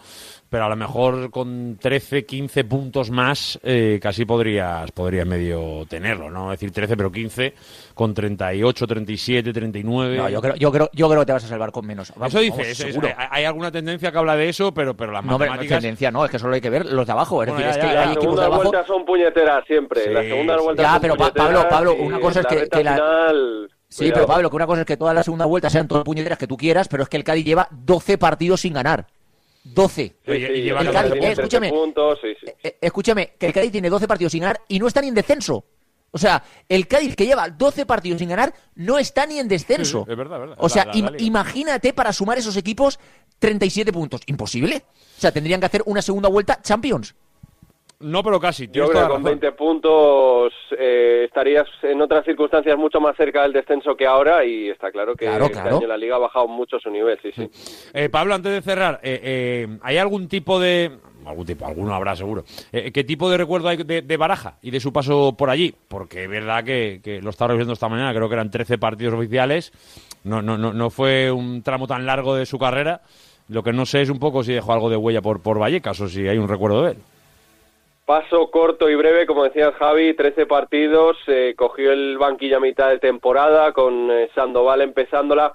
Eh, buenos recuerdos eh, no, porque al final eh, Baraja pues eh, duró lo que duró, pero sí que es cierto que era un técnico todavía muy joven, que estaba empezando en los banquillos, que cogía un equipo pues eh, con mucho jugador cedido, estaba por ejemplo Miku, que seguro que os eh, suena por allí, eh, pues eh, un equipo que no era el rayo de ahora, que se basaba en eso, en cesiones, en jugadores libres, y Baraja hizo lo que pudo, esa es la realidad. Bueno, pues eh, desde luego es un Baraja mejorado. A ver un poco qué imagen deja hoy en, Vallecas, pero como reconocí incluso ayer mismo, eh, cuando le preguntaban un poco por el tema, eh, obviamente ha cambiado mucho desde la temporada 2016-2017 hasta hoy. Es un Baraja absolutamente diferente, pero, pero, pero, eh, seguro que el último año le ha servido casi de máster triple, por lo menos, para entender lo que se juega en, en Primera División. Hoy le toca volver a Vallecas. Que nada, que te mandamos un abrazo muy grande, Pablo, que te escuchamos luego en tiempo de marcador. Un abrazo grande. Abrazo para los dos, chao. Hasta ahora, Pablo Villa, nuestro compañero de Radio Marca en Madrid, ya lo sabéis, esta tarde en Vallecas, ¿eh? con el arbitraje de Alberola Rojas, será el que ponga orden en este último partido del año 2023 eh, con el bar, eh, por supuesto, presente, que lo estoy buscando, lo tengo aquí, Prieto Iglesias, va a ser el que esté en el bar. Venga, antes de seguir con más cosas del Valencia y cerrar con Luis Cortés, 1 y 57 voy con mensajes, voy con la porra del Casino Cirsa Valencia, que quiero el resultado de este rayo Valencia Club de Fútbol, como siempre, en el 639-465. 832 639 465 832 Mi porra del Casino Cirsa Valencia es y empiezas a participar buscando acertar en la búsqueda de esa cena para dos en el Casino Cirsa Valencia. Dos hamburguesitas están esperando a participar. Venga, 639 465 832 Buenos días, Javi Luco. ¿Qué pasa, hombre? Mi porra del Casino. Cirsa Valencia para esta jornada es Rayo 0, Valencia 1. 0-1. Mi porra, Cirsa, Valencia, para el partido Rayo Vallecano, Valencia, Rayo 2, Valencia 2. Suena a camión, Suena a carretera. Hola, buenos días. Me llaman Sherlock Holmes. A mí. Aquí Ricardo de Valencia. A ver. Mi porra del Casino Cirsa es Rayo Vallecano 1, Valencia 2. 1-2. Asistencia Bonito. fiestas. Buenos días, Radio Marca. Mi porra para el victoria. Casino Cirsa Valencia es Rayo 2, Valencia 0. No le deseo mucho acierto a este chico, ¿eh? pero con Buenas el abrazo navideño también. Mi porra del Casino. Cirsa Valencia es Rayo Vallecano 3, Valencia 1. 3-1, la parte más, menos optimista. Hola, soy David desde Segovia. A ver, David, ¿qué pasa y por mi Segovia? porra para el casino Cirsa Valencia es Rayo Vallecano 1, Valencia 1. Es que Pascual no me hace caso, le dije, tenemos que comprar un mapa, ir poniéndole un poquito las chinchetas y todo esto. Ya sé que está muy hecho y muy repetido, pero ¿por qué no lo podemos hacer nosotros lo del mapa? A ver, si ahora de repente eh, eh, un cochinillo de Segovia no nos podemos comer algún día con este oyente, pues habrá que empezar a poner un poquito ahí las, las visitas que obligatorias que hay que empezar a hacer. Pues claro que sí, porque nos encanta que nos sigáis desde Formentera, desde Granada, desde Bilbao, desde Vitoria, desde Segovia ahora, desde tantos sitios, desde fuera de España también en muchos casos. Y además nos encanta que lo hagáis en directo y que participéis y que cojáis vuestro móvil y marquéis el 639-465-832 para la porra del Casino Cirsa Valencia, como es el caso, o para todo lo que queráis. De verdad que nos encanta que nos escuchéis desde donde estéis, ya sea aquí abajo, eh, en la Plaza Cánovas, en Valencia, o por ejemplo como estudiante en Segovia, o como alguno que nos escucha en podcast desde Estados Unidos, desde Colombia, desde México, desde tantos países que, además los datos eh, que llegan del podcast son desde esos eh, lugares, eh, evidentemente también eh, en muchos más sitios, en Asia, en África, pero eh, en definitiva, de verdad, que es un orgullo y sobre todo cuando participáis en directo casi que nos, no- nos emociona un poquito más. Gracias, gracias, gracias por participar a todos. 639-465-832. Hoy os pedimos la porra del Casino Cirsa Valencia para este Rayo Valencia. Ya lo sabéis, 639-465-832. En 800 metros, lance la tela de araña y gire a la derecha. En la rotonda, haga un triple tirabuzón por encima del rascacielos y habrá llegado a su destino. Ahora SEAT también te lleva a Manhattan, a Libertalia o donde tú quieras. Estrena con SEAT Flex y llévate una PlayStation 5 de regalo. Haz caso a tu amigo y vecino. Te esperamos en SEAT de Levante Motor, en la Gran Manzana del Motor, en Avenida del CI 152 de Valencia o en Sagunto. Escúchame, cáncer. Aprendí a luchar y te estoy ganando. Enfrente me tienes a mí y a la investigación. Cris contra el cáncer. Investigamos. Ganamos. Vuelvo a pasar por delante de la casa que dejamos atrás. En Radio Marca, directo Marca Valencia. Miro hacia adentro del porche Javi Lázaro. Y se te veía. Venga, en solo un par de detallitos que nos quedan pendientes. Uno es casi más en, en- en tono de humor casi que, que otra cosa. Pero antes de ese, eh, para que lo tengan controlado los oyentes, Luis Cortés, tú que eres el amo de, de Paterna, los jugadores obviamente vuelven y se van de vacaciones. Creo que lo has comentado antes ya. eh, vuelven el día 27, ¿es?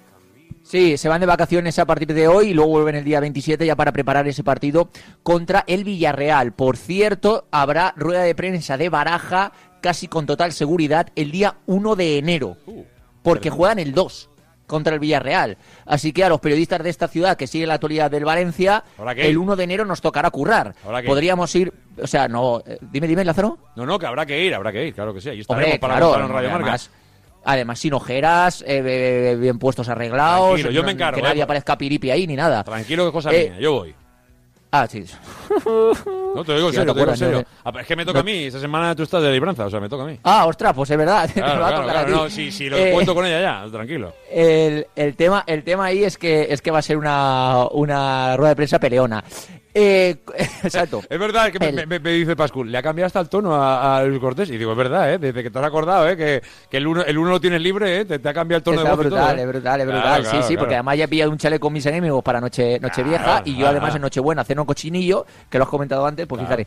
Eh, por cierto, una cosita rápida del mercado que no quiero que se me olvide. Venga. Es que, a ver, eh, yo sinceramente, eh, y quizá debería darle más horas al, al mercado en, en directo Valencia, pero es que no le doy. Porque con información o sensación basada en información que pregunto, yo es que sigo pensando que el Valencia no va a fichar nada. O sea, eh, yo eh, está abierta la posibilidad de que el Valencia fiche si salen jugadores, sí, sí. Si salen jugadores está abierta esa posibilidad. Pero es que pregunté por esa situación a Baraja en una de las últimas ruedas de prensa y Baraja me llegó a decir que ni se está viendo ese tema. Eh, ante esa respuesta de Baraja que yo creo que, que es sincera, yo creo que tiene parte de sincera, eh, y lo voy a contar por qué tiene parte de sinceridad esa respuesta, yo sigo pensando que no se va a fichar nada y por eso no te estamos hablando ni de Peter Federico, ni de Gabriel Paulista, ni de Jacobín, ni de Zenk. ¿El Valencia quiere sacar a alguno de sus centrales del primer equipo? Sí, lo quiere sacar, obviamente. Pero, ¿qué pasa? Por Diacabí van a pedir dinero, porque entienden que pueden sacar dinero por Diacabí. A día de hoy nadie va a venir con dinero, porque todavía no lo ha habido. Nadie va a venir con dinero, yo pienso tal y como está el mercado, por Diacabí. A día de hoy, ofertas importantes por Diacabí no hay ninguna en la mesa del Valencia. Y yo dudo mucho que la vaya a haber este mercado de invierno. Gabriel Paulista. Mm, Gabriel Paulista no tiene ningún tipo de pensamiento en irse del Valencia en el mercado de invierno. Gabriel Paulista renovó muy bien renovado aquí en el Valencia. Está percibiendo un buen salario aquí en el Valencia, un salario que más amortización, por cierto, se come un buen espacio de fair play financiero del Valencia Club de Fútbol. Por tanto, Gabriel Paulista, que sabe que si además cumple una serie de partidos, que es lo que invita, entre otras cosas, al Valencia a intentar sacarlo en este mercado de invierno, va a renovar automáticamente, Gabriel Paulista no tiene ningún tipo de necesidad de marcharse del Valencia. Salvo, salvo que haya alguna oferta extranjera de un país seductor que ponga los millones encima de la mesa y se vaya Gabriel Paulista, que eso a día de hoy todavía no ha pasado. Igual pasa, pero yo sinceramente, por la información, llamando a la gente, etcétera, yo sinceramente veo a Gabriel Paulista muy fuera de querer irse del Valencia. Ya, yo creo que es más. Y luego está del- Callar. Intención del club que del propio futbolista. Por, por- por todo lo que tiene el contrato, ya no solo lo que cobra ahora, sino lo de la propia ampliación del contrato de la que hemos hablado ya varias veces, de los famosos 20 partidos. Eh, pero ya te digo que Baraja, sin un sustituto. Desde luego no. No, claro, y luego Otra está- que luego el club haga lo que quiera, pero que Baraja no quiere, eso ya sí, eso, eso lo tenemos todos claro. Eso es una. Y luego realidad. está el, el key de la cuestión, que es una cesión de Zengoz Callar, porque obviamente no creo que nadie venga con dinero a por Zengoz Callar después de haberte gastado 5 millones de euros, aunque eh, pues eh, dividido en varios años, pues bueno, eh, pero con dinero nadie va a venir a por Zengoz Callar, pero sí que es cierto que ante bueno pues su titularidad en la selección turca tanto de lateral como de central pues sí que es cierto que tiene algunos intereses de su país de su país. Eh, como cesión bueno como cesión el Valencia liberaría algo de fair play financiero de cara al final de temporada para pagar una ficha como la de Peter Federico bajita vale Eh, por cierto, esto no tiene el ok, el Valencia, de, de- hacer estas eh, operaciones. Es un supuesto de que si liberas vas a poder fichar. Pero bueno, más allá de eso, eh, Callar, a mí lo que me dice es que no tiene ningún tipo de intención de marcharse del Valencia. Ahora, si hay alguna opción, yo creo que es la de Zenkoz Callar. ¿Por qué? Porque obviamente Diacabí y Gabriel Paulista se ven con opciones de jugar y de ser titulares en el Valencia, pero Zenkoz Callar es la típica opinión a día de hoy de un jugador que todavía no se ha abierto el mercado de invierno, que tiene muy claro que no va a salir, pero a medida que vaya pasando el mercado y vea que sus opciones de jugar son nulas y que en principio hay cuatro centrales por delante de él, que son Yarek, Mosquera, Gabriel Paulista y Diacabí, igual se lo piensa mejor y decide marcharse. Pero esto tendrá que ser, o va a ser, ya con el mercado de invierno adelantado. A día de hoy yo no veo visos de que él se quiera marchar del Valencia. Ante esta situación que hemos dicho de los tres centrales del Valencia, yo veo muy complicado que el Valencia tenga, como dijo Lei Jun Chan en esa rueda de prensa post Junta General de Accionistas, eh, poder financiero para poder traer un futbolista, aunque sea de primera federación y aunque sea a modo cesión. Sinceramente, lo veo muy complicado. Ante esta situación, yo veo eh, una tontería gastar tiempo de este programa contando Alicia en el País de las Maravillas. Eh, A ver, aquí la- la intención que tenemos cuando nos ponemos delante del micro y cuando vemos un programa es que, obviamente, eh, las informaciones y las noticias que entendemos que son tal eh, tengan un sentido y se vayan a producir y, tengan un valor. Es obvio que a día de hoy el Valencia no, no tenía previsto hablar hoy de esto, pero bueno, ya que saca eh, Luco el tema, simplemente es una apreciación muy sencilla, que es el Valencia ha dado un paso muy difícil. Y me explico, yo no estoy muy de acuerdo, pero es lo que ha hecho el Valencia, que es públicamente salir y decir, oiga, que no tenemos idea de fichar, que el dueño ha dicho que no.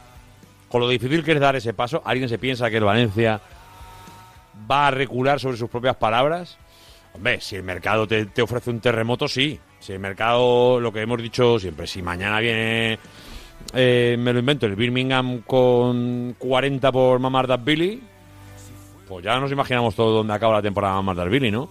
Bueno, pues a partir de ahí a lo mejor la estructura de mercado eh, de invierno que tiene Valencia cambia. Pero a día de hoy no ese es el caso. Y el Valencia, insisto, públicamente ya ha ido con la palabra por delante de no se va a fichar. Antes tocaba esperar el día 31 a darnos cuenta de la realidad, a pegarte contra el muro. El Valencia ha adelantado el muro hasta ahora. Para volver a retrasar ese muro hace falta que pasen cosas. Bueno, pues el mercado tendrá que ir por delante casi de que nosotros, o por lo menos eh, tendrán que llegarnos informaciones que hablen más de la salida de alguien y por cantidades importantes que el propio interés que pueda tener Valencia en nadie. Eso es evidente y, esa es la lectura que podemos hacer hoy. Que dentro de dos semanas, bueno, pues los mercados son cambiantes y las opiniones también. pues el día que veamos y percibamos y nos cuenten que la cosa cambia, podremos dedicarle más tiempo. Pero yo estoy un poco con Luis Cortés en que hoy, después del paso que ha dado Valencia, todo lo que tenga que ver con fichajes, como mínimo con pinzas, como mínimo. Pero bueno, eso el tiempo el tiempo nos irá confirmando que esto va así o deja de ir así. Y, Eh, no Luis- sirve, y, no, y no sirve, no sirve obviamente de consuelo para nadie. No, no. Para nadie, ¿eh? Para nadie. Pero uf, ayuda, a mí al menos me ayuda ver un poco cómo están equipos históricos del fútbol español, ¿eh? Porque chicos, eh, nosotros tenemos aquí montados una feria de Sí, tres sí, pares de narices, Sevilla. pero que a Xavi le han cambiado una convocatoria, ¿eh? Ah, sí, sí, sí. Le han cambiado una convocatoria a Xavi y han tirado a Mateo Alemán para fichar a Deco de Méndez.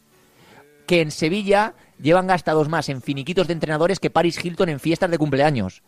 O sea. O Neymar. Claro, Neymar. No, Paris Hilton se gasta más porque lo además lo celebra varios días Ya, eh, seguidos. Eh, pues mm, esto a mí no me consuela, pero Jorín, No, ver pero ahí bueno, eso- al eso- pero- bueno de Víctor Horta comerse Luco, brownies Luco, me Luco, ayuda. Luco, sí, sí que tiene algo que ver al final. Todo esto tiene que ver con la liga, con el despropósito organizativo que, que ha tenido los últimos años y dónde está la liga hoy y dónde están eh, el resto de ligas. Pero yo sin ser un defensor de Tebas, que me da igual, eh, yo creo que Tebas no tiene ningún tipo de, de- de responsabilidad en que cambie, le cambien una convocatoria Sí, sí. a Xavi. Ah, bueno, eso no, eso no, eso no. Eso no, siguiente. eso no, eso no. Pero en las necesidades económicas del Barça algo tiene que ver. Hombre, si Algo el Barça no hubiera despilfarrado año Ah. tras año, pues igual, yo qué sé. Pero bueno, eh, esto es un debate muy amplio y muy nacional como para ahora eh, ir a aquel. Porque además me qui- quiero, quiero tocar un tema para cerrar. Eh, y es un tema que obviamente es de poca actualidad para el Valencia eh, actual, pero eh, hab- habéis visto, eh, lo digo sobre todo para que no, que no se haya enterado, ¿habéis visto lo que ha sucedido con Marcelinho Carioca en, en Brasil, Luis Cortés? Me ha llamado, me ha llamado a primera hora de la mañana Chitu para que lo cuente con Raúl Varela en el diario. Me ha parecido brillante, Sí. vamos. Sí, Eh, sí, sí, sí, sí, sí. Es muy grande, muy grande, muy grande. Bueno, a ver, muy grande. A ver, a ver, vamos a entender que luego esto lleva a la confusión. Que secuestren y le peguen una paliza a una persona no es muy grande. Claro que es no. algo lamentable y condenable. Lo que nos referimos es que la situación, la situación de cómo se ha llegado a eso, cómo se ha llegado a eso, pues hombre, algo tiene de cómico. Algo tiene de cómico. Básicamente se puede to- tocar con este to- tono porque no ha pasado nada, porque la historia está acabada Claro. y porque cada uno está en su casa y, eh, y, evidentemente más allá de la tensión que habrá vivido Marcelino Carioca, al que secuestraron, para aquel que no, no sepa, Acojonante. tuvo una, una relación sexual con alguien que estaba, con una, chi- una señora que estaba casada, el marido le despilló y a partir de ahí pues se montó un poco el lío, hubo una agresión, hubo una especie de secuestro y, y la verdad es que no me, no me llega a enterar, seguramente es culpa mía, porque eh, eh, la policía aparece, aparece y lo que hace es eh, salvarlo. Lo que no sé es cómo se entera la policía, la verdad. No, a no- ver, no- él, él estaba en una fiesta en el campo de Corinthians, ¿no? Que hicieron allí en eh, el domingo eh, en Brasil. Él, él es una estrella en Corinthians, aunque aquí haya jugado seis partidos. Él en obvio. Corinthians era una estrella y estaba allí, conocía a una mujer que dice, dice que Marcelinho Carioca que él no sabía que estaba casada, ¿vale?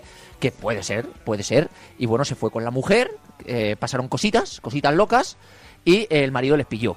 El marido les pilló y eh, yo sinceramente pienso que ahí Marcelinho Carioca no tiene nada de culpa. O sea, Marcelinho Carioca es el que está soltero, puede hacer lo que quiera. No, no, no, no hemos venido aquí a, a- a una clase de ética, eh, simplemente... No, no, no, no, pero, pero lo pagó con Marcelinho Carioca. Lo pagó con Marcelinho Carioca de una forma infame, que es secuestrándolo y dándole una paliza. Bueno, pues eh, creo que es la policía, por lo que yo he leído, por lo que yo he leído, que encontró el coche, el coche del susodicho marido, ¿vale? Y de ahí, y de ahí, haciendo llamadas e investigaciones, pues lo consiguieron coger y liberar al bueno de, de Marcelinho Carioca, que él mismo por su propio pie, eh, emitió un, un vídeo en sus redes sociales explicando toda, toda la situación con la cara ma- magullada. Sí. Bueno, eh, no triunfó la noche Marcelinho Carioca. Pa- parecía que había marcado gol, Podríamos decir pero que al final el VAR entró. partido de más a menos, ¿no? Un poquito. El VAR entró, el VAR entró y Sí, dijo, sí, no.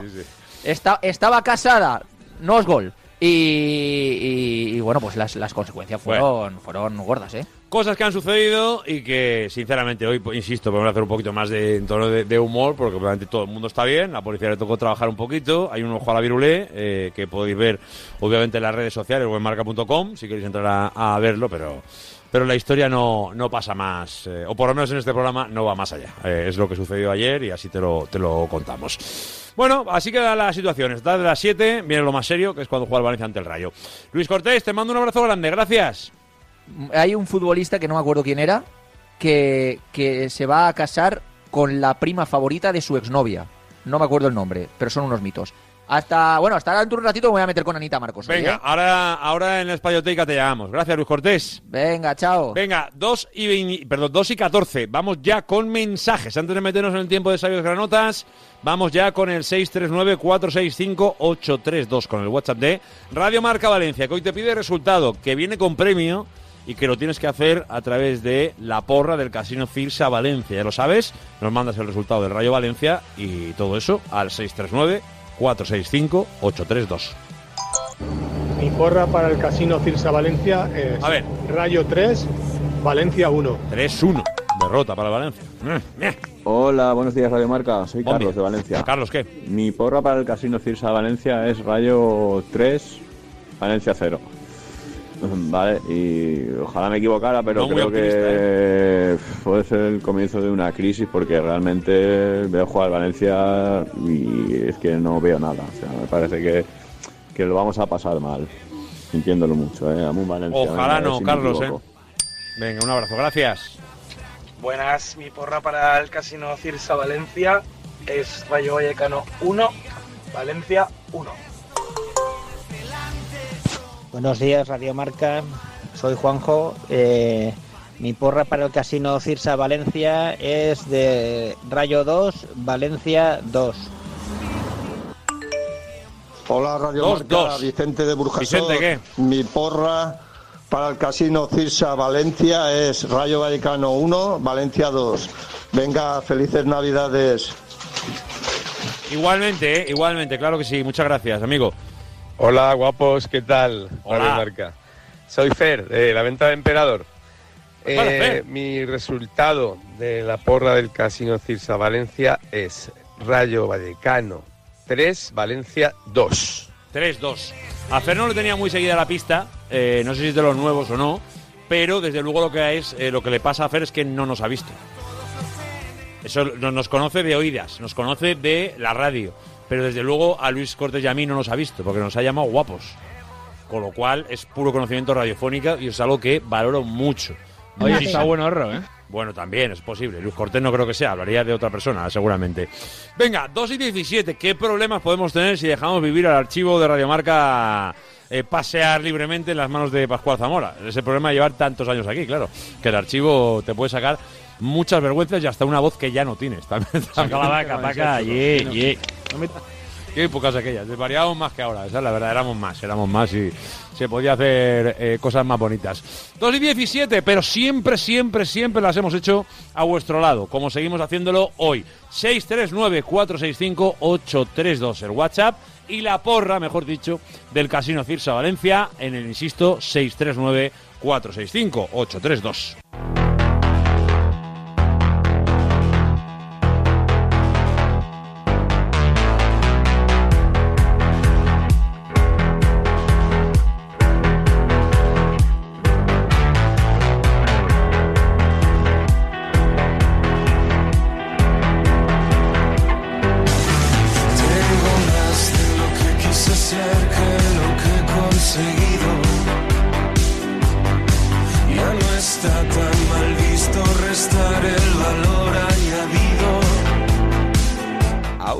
Directo Marca Valencia, los sabios granotas. Buenas tardes, Radio Marca, Tony del Torrefiel, Tony? Granota. Hacerle una pregunta a los sabios granotas. A ver, Si saben a qué juega el señor Calleja. mire qué pregunta va a empezar. ¿eh? Pues yo no lo sé. Y luego cuando hace los cambios, el equipo en vez de ir para adelante va para atrás como los cangrejos. A pesar de él, el otro día se ganó el partido. Nada más, felicitar las fiestas a todo el mundo y que salgáis bien de este año, pero que entréis mejor en el próximo.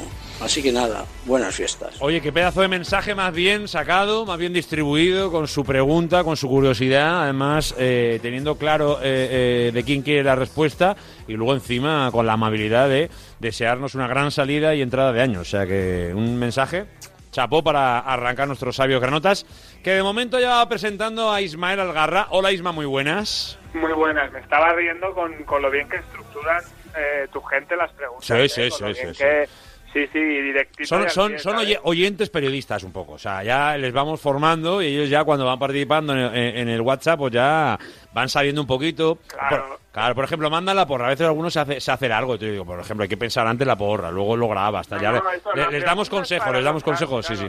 la pregunta es para los sabios. Te, tiran, te dan las dos, te, da- te lanza ahí el. Todo, todo, todo. Podríamos decir que él ha producido esa parte del programa. ¿No? O sea, es el productor, eh, este oyente es productor del programa. O sea, ha hecho est- estos segundos, se- los ha ideado él, los ha planteado él y al final se han ejecutado como él ha querido. O sea, que le podemos llamar casi hasta productor de este directo Marca Valencia.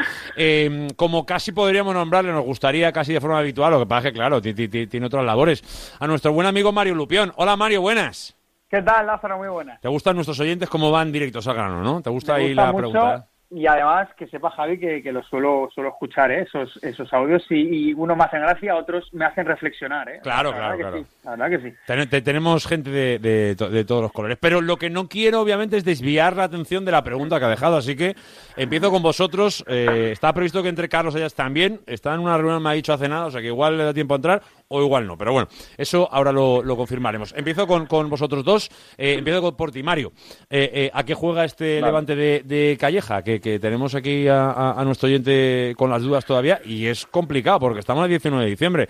Igual esa duda tendría que estar solventada, también te digo. Hombre, y, y tan complicado, porque yo no sabría decir eh, a qué juega exactamente el Levante de Calleja, más que nada porque lo hemos visto, lo hemos visto jugar a muchas cosas y sobre todo lo hemos visto especular muchísimo y creo que lamentablemente es seña de identidad de, Levante de Calleja el- la especulación. Es verdad que el banquillo aporta poco, que es una cosa que el otro y hoy, hoy ha matizado de alguna forma, pero que, lleva varias eh, comparecencias públicas eh, criticando. Es verdad que la plantilla del año pasado era mejor que la esta, no, no tiene la misma plantilla y, eso creo que es evidente, lo hablábamos al principio de la temporada y- y, en fin, ya era claro entonces, ahora todavía más. Son verdad muchas cosas, pero también es cierto que el Levante además, eh, él tampoco acierta con los cambios, que es una cosa que el oyente también eh, ha dicho y, y la realidad es que tiene demasiadas caras. El otro día hablábamos de dos caras del Levante. Es verdad, una en la primera, otra en la segunda. De hecho, Algarra sacaba en Twitter un, un, un dato muy interesante. Pero, pero la realidad es que para mí el Levante tiene muchísimas caras, no una ni dos, sino varias, algunas buenas y lamentablemente bastantes malas. Señor Algarra, ¿cómo lo ve usted? Pues mira, eh, yo escuchaba la previa, las declaraciones de Calleja y le preguntaban hoy en la previa del partido de mañana, eh, ¿cuál de las dos caras vamos a ver? O sea, estamos en, en una situación en la que no sabemos si vamos a ver las primeras partes, si vamos a ver las de las segundas. Es que el dato es muy claro. El Levante, si los partidos duraran media parte, sería líder, líder, líder además destacado y con margen con la zona de con la zona de playoff. Y si se viera de las segundas partes, estaría peligrosamente casi casi en zona de descenso. Si ya decimos esto. Ahí sí que es verdad que hay un contexto que Mario ha, eh, ha soltado algunos de algunos de los motivos. Yo creo que eh, el contexto de las lesiones afecta, eh, la falta de confianza de futbolistas que no están rindiendo afecta, eh, los cambios, eh, desgraciadamente, eh, los encuentros desde el banquillo, las segundas partes no evolucionan, sino el equipo involuciona. Entonces genera esa sensación de falta de continuidad entre una parte y la otra y eso se traduce en que eh, todos, no solamente el oyente que ha mandado la pregunta, sino prácticamente todos, pues no sepamos exactamente hacia dónde va enfocado el equipo en esta en este primer tramo de temporada. Es verdad, insisto, hay un contexto que ha afectado mucho en el en el rendimiento del equipo, pero no se excusa. Eh, yo siempre he repetido que lo que no podemos controlar, eh, pues no se puede controlar, pero lo que sí que puedes controlar hay que saberlo ejecutar. Y este equipo, cuando encaja un golpe, eh, como sucedió el otro día, nada más arrancar la segunda parte con ese penalti, para mí injustificado de un futbolista con esa experiencia como es, eh, como es Ander Capa, el propio Calleja también lo dijo en rueda de prensa, eh, pues el equipo eh, siente que tiene más miedo a eh, no cometer errores y perder lo que has conseguido que dar un paso adelante ante un rival que ha estado en inferioridad numérica, estuvo durante más de una hora y dar ese paso al frente. Entonces genera esa sensación extraña dentro del aficionado, que por mucho que Calleja se enfade eh, después del encuentro eh, diciendo que parecía que habíamos perdido, pero es que esa sensación la transmite el equipo, para lo bueno y para lo malo. Al final, esa dualidad, eh, los jugadores tienen que ser conscientes y el entrenador, que es lo que vemos en el campo, y por eso tenemos esa sensación. La, la verdad es que eh, es una, es- estamos viviendo una, temporada llena de altibajos o la sensación que queda el equipo to- to- todo el tiempo es, es, es un sube-baja constante en los propios partidos. Pasa, que yo creo que al final es un poco esa muestra de irregularidad. Y otro día analizando, sobre todo el lunes, eh, porque, porque es verdad que viniendo donde de- venimos las últimas semanas y de todo lo que estamos hablando, ver al Levante en la frontera de del playoff, yo creo que, que debemos tomarlo como una buena noticia. Creo, eh, creo, por, por lo menos en mi opinión, eh, porque creo que el equipo va a generar muchas dudas. Pero analizándolo, hay ciertos detalles que a mí personalmente me dicen cosas, ¿no? Eh, cuando tú analizas un poco la clasificación y ves a los equipos de arriba, no hace falta que seguramente ningún equipo eh, tenga un más 15, un más 20, como es el caso creo que del Leganés, que están cerca del más 18 o algo así. Pero es que eh, el Levante, a nivel numérico, es al final una muestra de cómo sufre los partidos hasta cuando los gana. Que se planta con 20 jornadas con un más uno. Más uno a nivel goleador. Que eh, tiene equipos alrededor eh, eh, con más 10, más 11, más 7, más 18 tiene el Leganés. Define un poco lo que es la propia temporada del Levante. Que es posible que es verdad que no sufre grandes derrotas. Pero, Claro, sí, pero, pero para, para- exacto, pero para sacar puntos es que tienes que, que sudar tanto y tienes que, que- que- que sangrar hasta eh, eh, eh, el último minuto de partido para acabar certificando los puntos que acabas sumando, ya sea un empate o una victoria. Y eso, al final, eh, te genera un estrés, un- un- una- unas dudas, seguramente no tienes tanta confianza. Yo creo que dice muchas cosas, dice más de las que seguramente nos pensamos. Eh, pero es que es la realidad de este Levante, Mario. O sea, Sí, pero- no pero- puedo mirar a otro lado. Pero es que, claro, yo, yo creo que esto viene hilado un poco, Lázaro, con, con lo que hablábamos antes de- del, del banquillo seguramente y de, y de la continuidad que tiene el equipo en los partidos y de las primeras partes y las segundas partes, a pesar de que yo creo que tiene muchas caras este Levante, pero es cierto que al menos el otro día sí que vimos una- muy clara esa diferencia entre la primera parte y la segunda. Eh, eh, le falta mucha continuidad al equipo. Y es verdad que, que, claro, de- después Calleja como que se enfada porque porque no hay la suficiente alegría, ¿no? Según a él, a él le parece, eh, es cierto que, claro, yo, yo cuando dice eso Calleja pienso, y, y- y es que hay que estar contento con este Levante, no, no se puede estar contento con este Levante y sobre todo también por ese, por eso que comentaba Javi del, del, del más uno, ¿no? Cuando otros Sí. rivales tienen un más 18 como el Leganés, pero también es cierto que tú miras la clasificación, hoy el Levante está eh, a cuatro del, del, del segundo puesto. Es verdad que tampoco podemos meternos en esto cuando el Levante viene de, de- de la racha que viene, ¿eh? pero es que el Leganés no gana desde que le gana el Levante. Es que el Valladolid eh, tampoco, bueno, en el Ciudad cae, creo que gana el otro día, pero es que ayer eh, pierden en Villarreal. Eh, el español cuando le gana el Levante en el Ciudad hablamos de que, bueno, la segunda división ya está clara, ya hay una plaza clara, eh, es la del español, ya hay un ascendido y después del español la realidad es que está quinto y que no está tan ascendido como parecía que estaba en, la jornada, no sé si fue la 7 o la 8 cuando, cuando llega a Ciudad. La segunda división eh, es, eh, es así de, complicada y, bueno, pues evidentemente esto no justifica nada ¿eh? de, las, de las mil caras del Levante.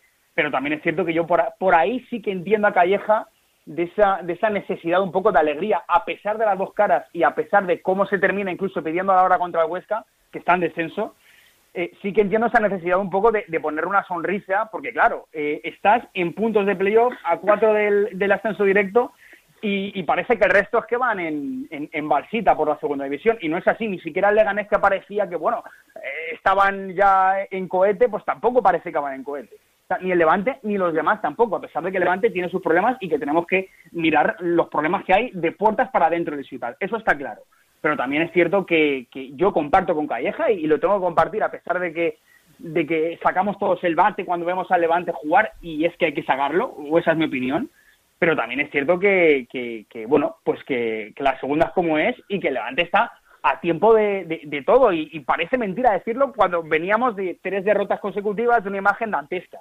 Y la imagen no es buena, pero, pero creo que ahí tiene razón Calleja. Eh, Isma, ¿qué?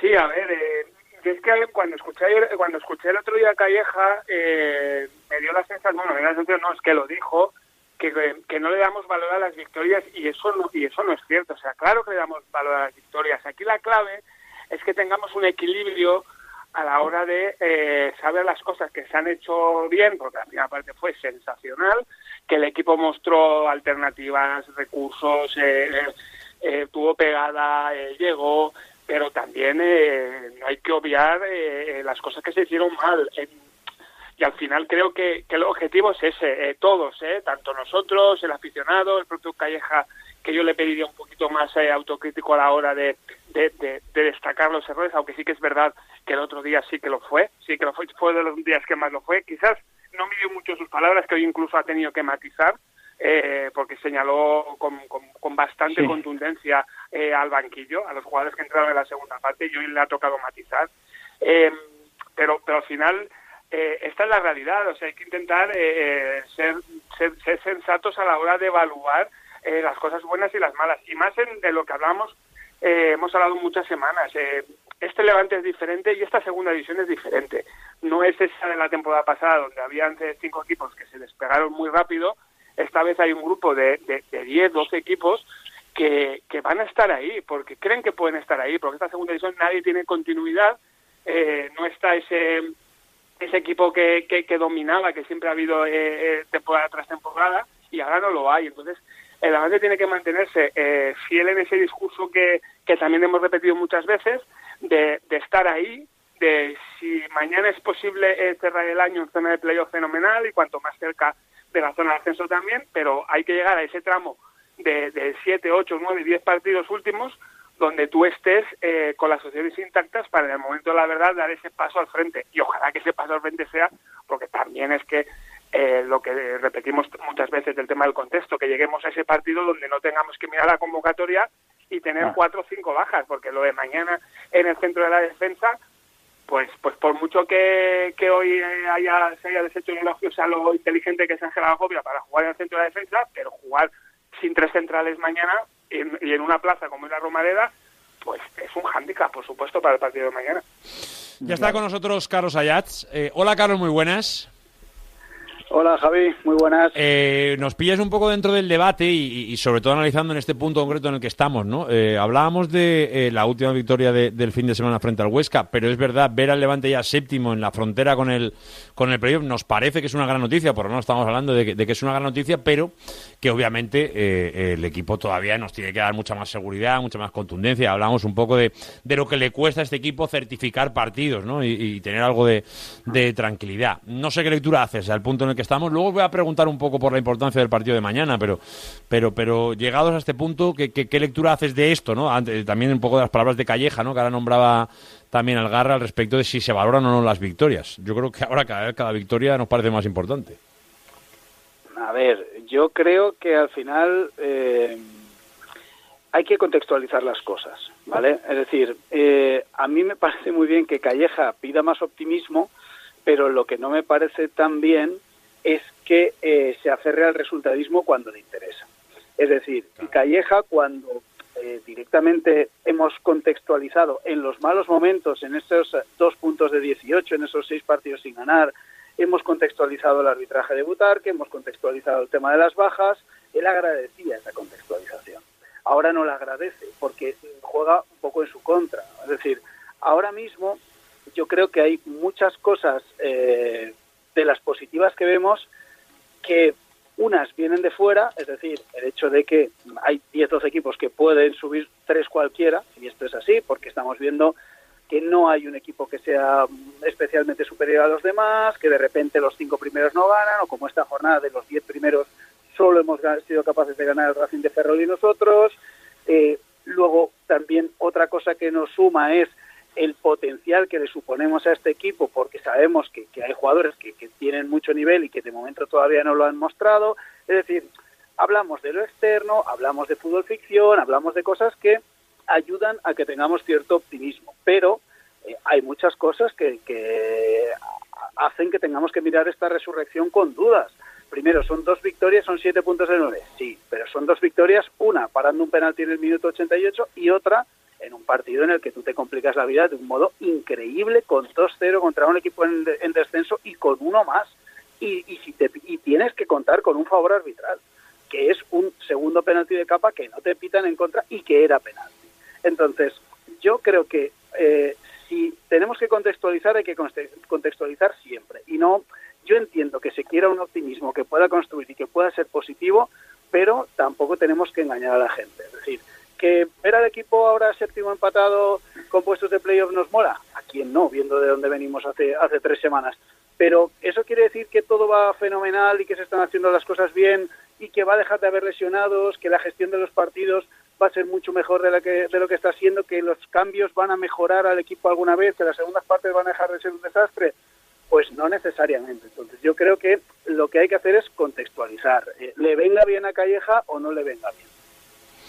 Eso, eso siempre, eso siempre. Porque además yo creo que eso es uno de los grandes males del entrenador. Eh, eh, hay dos. Uno es el, tema de, la queja de los árbitros, de que te quejas solo cuando no te benefician a ti. Si al revés, enseguida levantar la mano. Y lo, de, lo del resultadismo. Es que no puedo estar más de acuerdo en eso. O sea, cuando tú haces un gran partido y no lo acabas de cerrar a nivel de resultado, hay qué tal. Y cuando es al revés, nada, nada, el partido serio que hemos hecho, qué tal.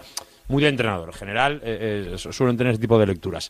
Eh, Llegado a este punto, el equipo está séptimo. eh, miramos lo que falta en esta jornada número 21. Hay varios duelos, por cierto, entre equipos eh, que están en esa, en esa misma pelea, que pueden ser muy interesantes. Pero, ¿qué valor le dais a lo de mañana? Lo digo porque es que encima, si miramos a segunda división, que alguno puede andar un poco perdido en el calendario, como comentábamos antes con Noel, hasta el 13 de enero no vuelves a competir. Que, que, que me refiero la importancia de irte con una buena ubicación, con unas buenas sensaciones, con algo de confianza a nivel numérico, para mí me parece importante. Por eso os pregunto, ¿qué relevancia le dais a lo que pueda pasar mañana en, en Zaragoza? Quiero empezar contigo, Mario. Pues mira, eh, para empezar, el Levante lleva sin ganar fuera de casa desde Albacete, que, que- que ha llovido ya mucho, Lázaro. O sea que, eh, para empezar, es importante primero por eso y después también por el parón. El parón le va a venir bien al, al Levante sí o sí, porque para recuperar gente, aunque después eh, volveremos otra vez a, caer en el carrusel de lesiones y demás, pero para recuperar a, a gente de cara de cara al 13 de enero vendrá que ni pintado, pero pero bueno, eh, la realidad es que evidentemente ganando en la Romareda pues todo pinta de otra manera y, y incluso yéndose al parón tres semanas en, en, posiciones de playoffs. Bueno, el discurso seguro que cambiaría mucho, esa es, eh, esa es la realidad. Así que la importancia de lo de mañana para mí es máxima en el, en el, en el Levante y sobre todo para no dar esas mil caras malas del Levante, dar la, como decía Calleja esta mañana, dar la, dar la cara buena y que sirva para ojalá llevarse tres puntos y si no una, una buena imagen que, que también me parece importante, ¿eh? más allá de la victoria. ¿El resto qué? Isma, ¿tú cómo, cómo, qué importancia le das a lo de Zaragoza? Eh, yo mucha por todo eso que está comentando Mario. Al final creo que el equipo necesita un partido solvente fuera de casa, eh, más de venimos de esta racha positiva, sí, pero como comentaba Carlos, eh, los tres partidos tienen mucha letra pequeña. En los dos últimos, además, jugando en superioridad numérica y sin, en Gijón sin, sin, sin llegar a puerta. Y el otro día contra, contra el Huesca en casa metiéndote en un jaleo enorme que casi te cuesta caro. Entonces el equipo necesita una continuidad. Una con- yo eh, una continuidad y si es posible, evidentemente, eh, sumando, sumando puntos y si fueran los tres, pues mejor. Además, creo que delante va a haber quizás uno de los rivales más, más imprevisibles. Creo que, que podría ir cogido la mano del Levante en el hecho de, mostrar eh, caras tan antagónicas. O sea, el Zaragoza todavía más. El Zaragoza es un equipo que es capaz de lo mejor y de, y de lo peor. Es un equipo que todavía no se ha engrasado con Julio Velázquez. Eh, venía de la etapa de Fran donde al principio eh, pues nos daba esa sensación como la del español de decir, ostras, el Zaragoza que viene empezado, pero bueno, eh, se ha venido se ha venido abajo y al final es un escenario en la Romareda con mucha presión. Creo que el Levante se tiene que aprovechar de, de, de esa exigencia que transmite un estadio que, que sí, que va a impactar, que tiene una afición que, que está con su equipo, pero cuando las cosas van mal, como en estos momentos duros también es también es crítica. Entonces creo que Levante se puede aprovechar de un equipo que es eh, muy imprevisible, pero que evidentemente tiene, tiene mucho talento y que te puede hacer daño. Ojalá eh, se pueda cerrar en esta zona de playoff y, y cada vez más cerquita la zona de ascenso, pero bueno, como tantas veces hemos repetido, creo que es- hay que hacer camino y si el equipo recupera o empieza a, a transmitir esa sensación más continuista en su juego, pues habrá mucho ganado, claro. Carlos, ¿qué? Para acabar con lo deportivo. Bueno, yo creo que es muy importante. Es muy importante por muchísimas cosas. Algunas las habéis dicho. El tema de, de, de jugar, bueno, vas a tener 23 días de distancia entre el 20 de diciembre y el 13 de enero del siguiente partido en casa contra Albacete.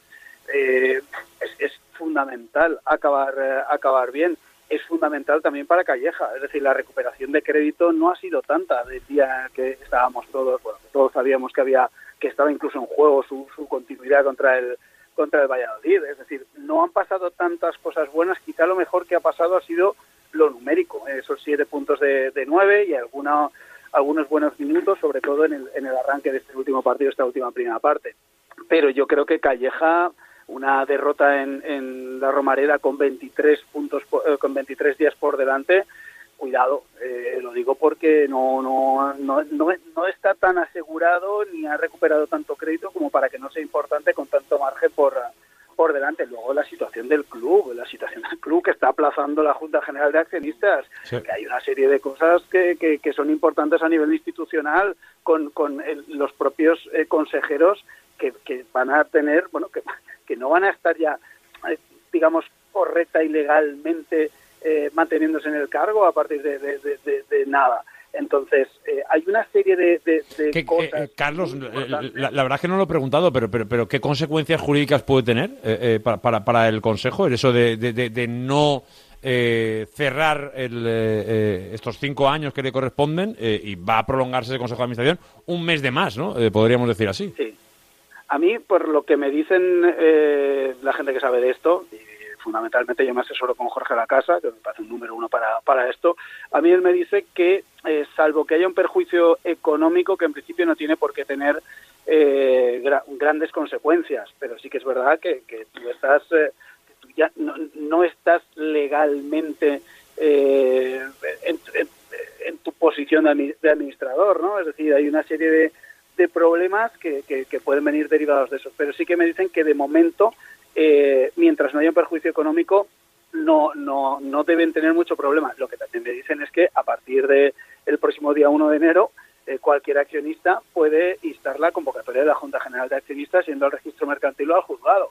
Lo digo porque aquí al final eh, hay una serie de cosas que están pasando que en estos 23 días, desde que, por eso la, la importancia de ganar mañana y acabar con 34 puntos, cuando el año pasado, por cierto, se acabó la primera vuelta con 36, que sería casi casi lo mismo, eh, podría dar mucha tranquilidad deportiva, a nivel de cuerpo técnico, a nivel institucional, en un momento en el que se están llevando a cabo cambios muy importantes. Entonces, lo de mañana para mí es, es fundamental, pero también digo otra cosa, que lo deportivo no nos quite el foco de lo institucional, que en estas próximas semanas hay muchísimo en juego del Sí. futuro del club. Eh, vo- voy con eso para acabar ya, que nos quedan cinco minutillos. Eh, el otro día hablamos del asunto de Gedesco y de los problemas para la refinanciación en el corto plazo. Eh, se ha pospuesto, bueno, ya, ya se marcó incluso en aquella famosa eh, rueda de prensa, ya se habló de que posiblemente se iba a posponer la Junta hasta, hasta el mes de enero.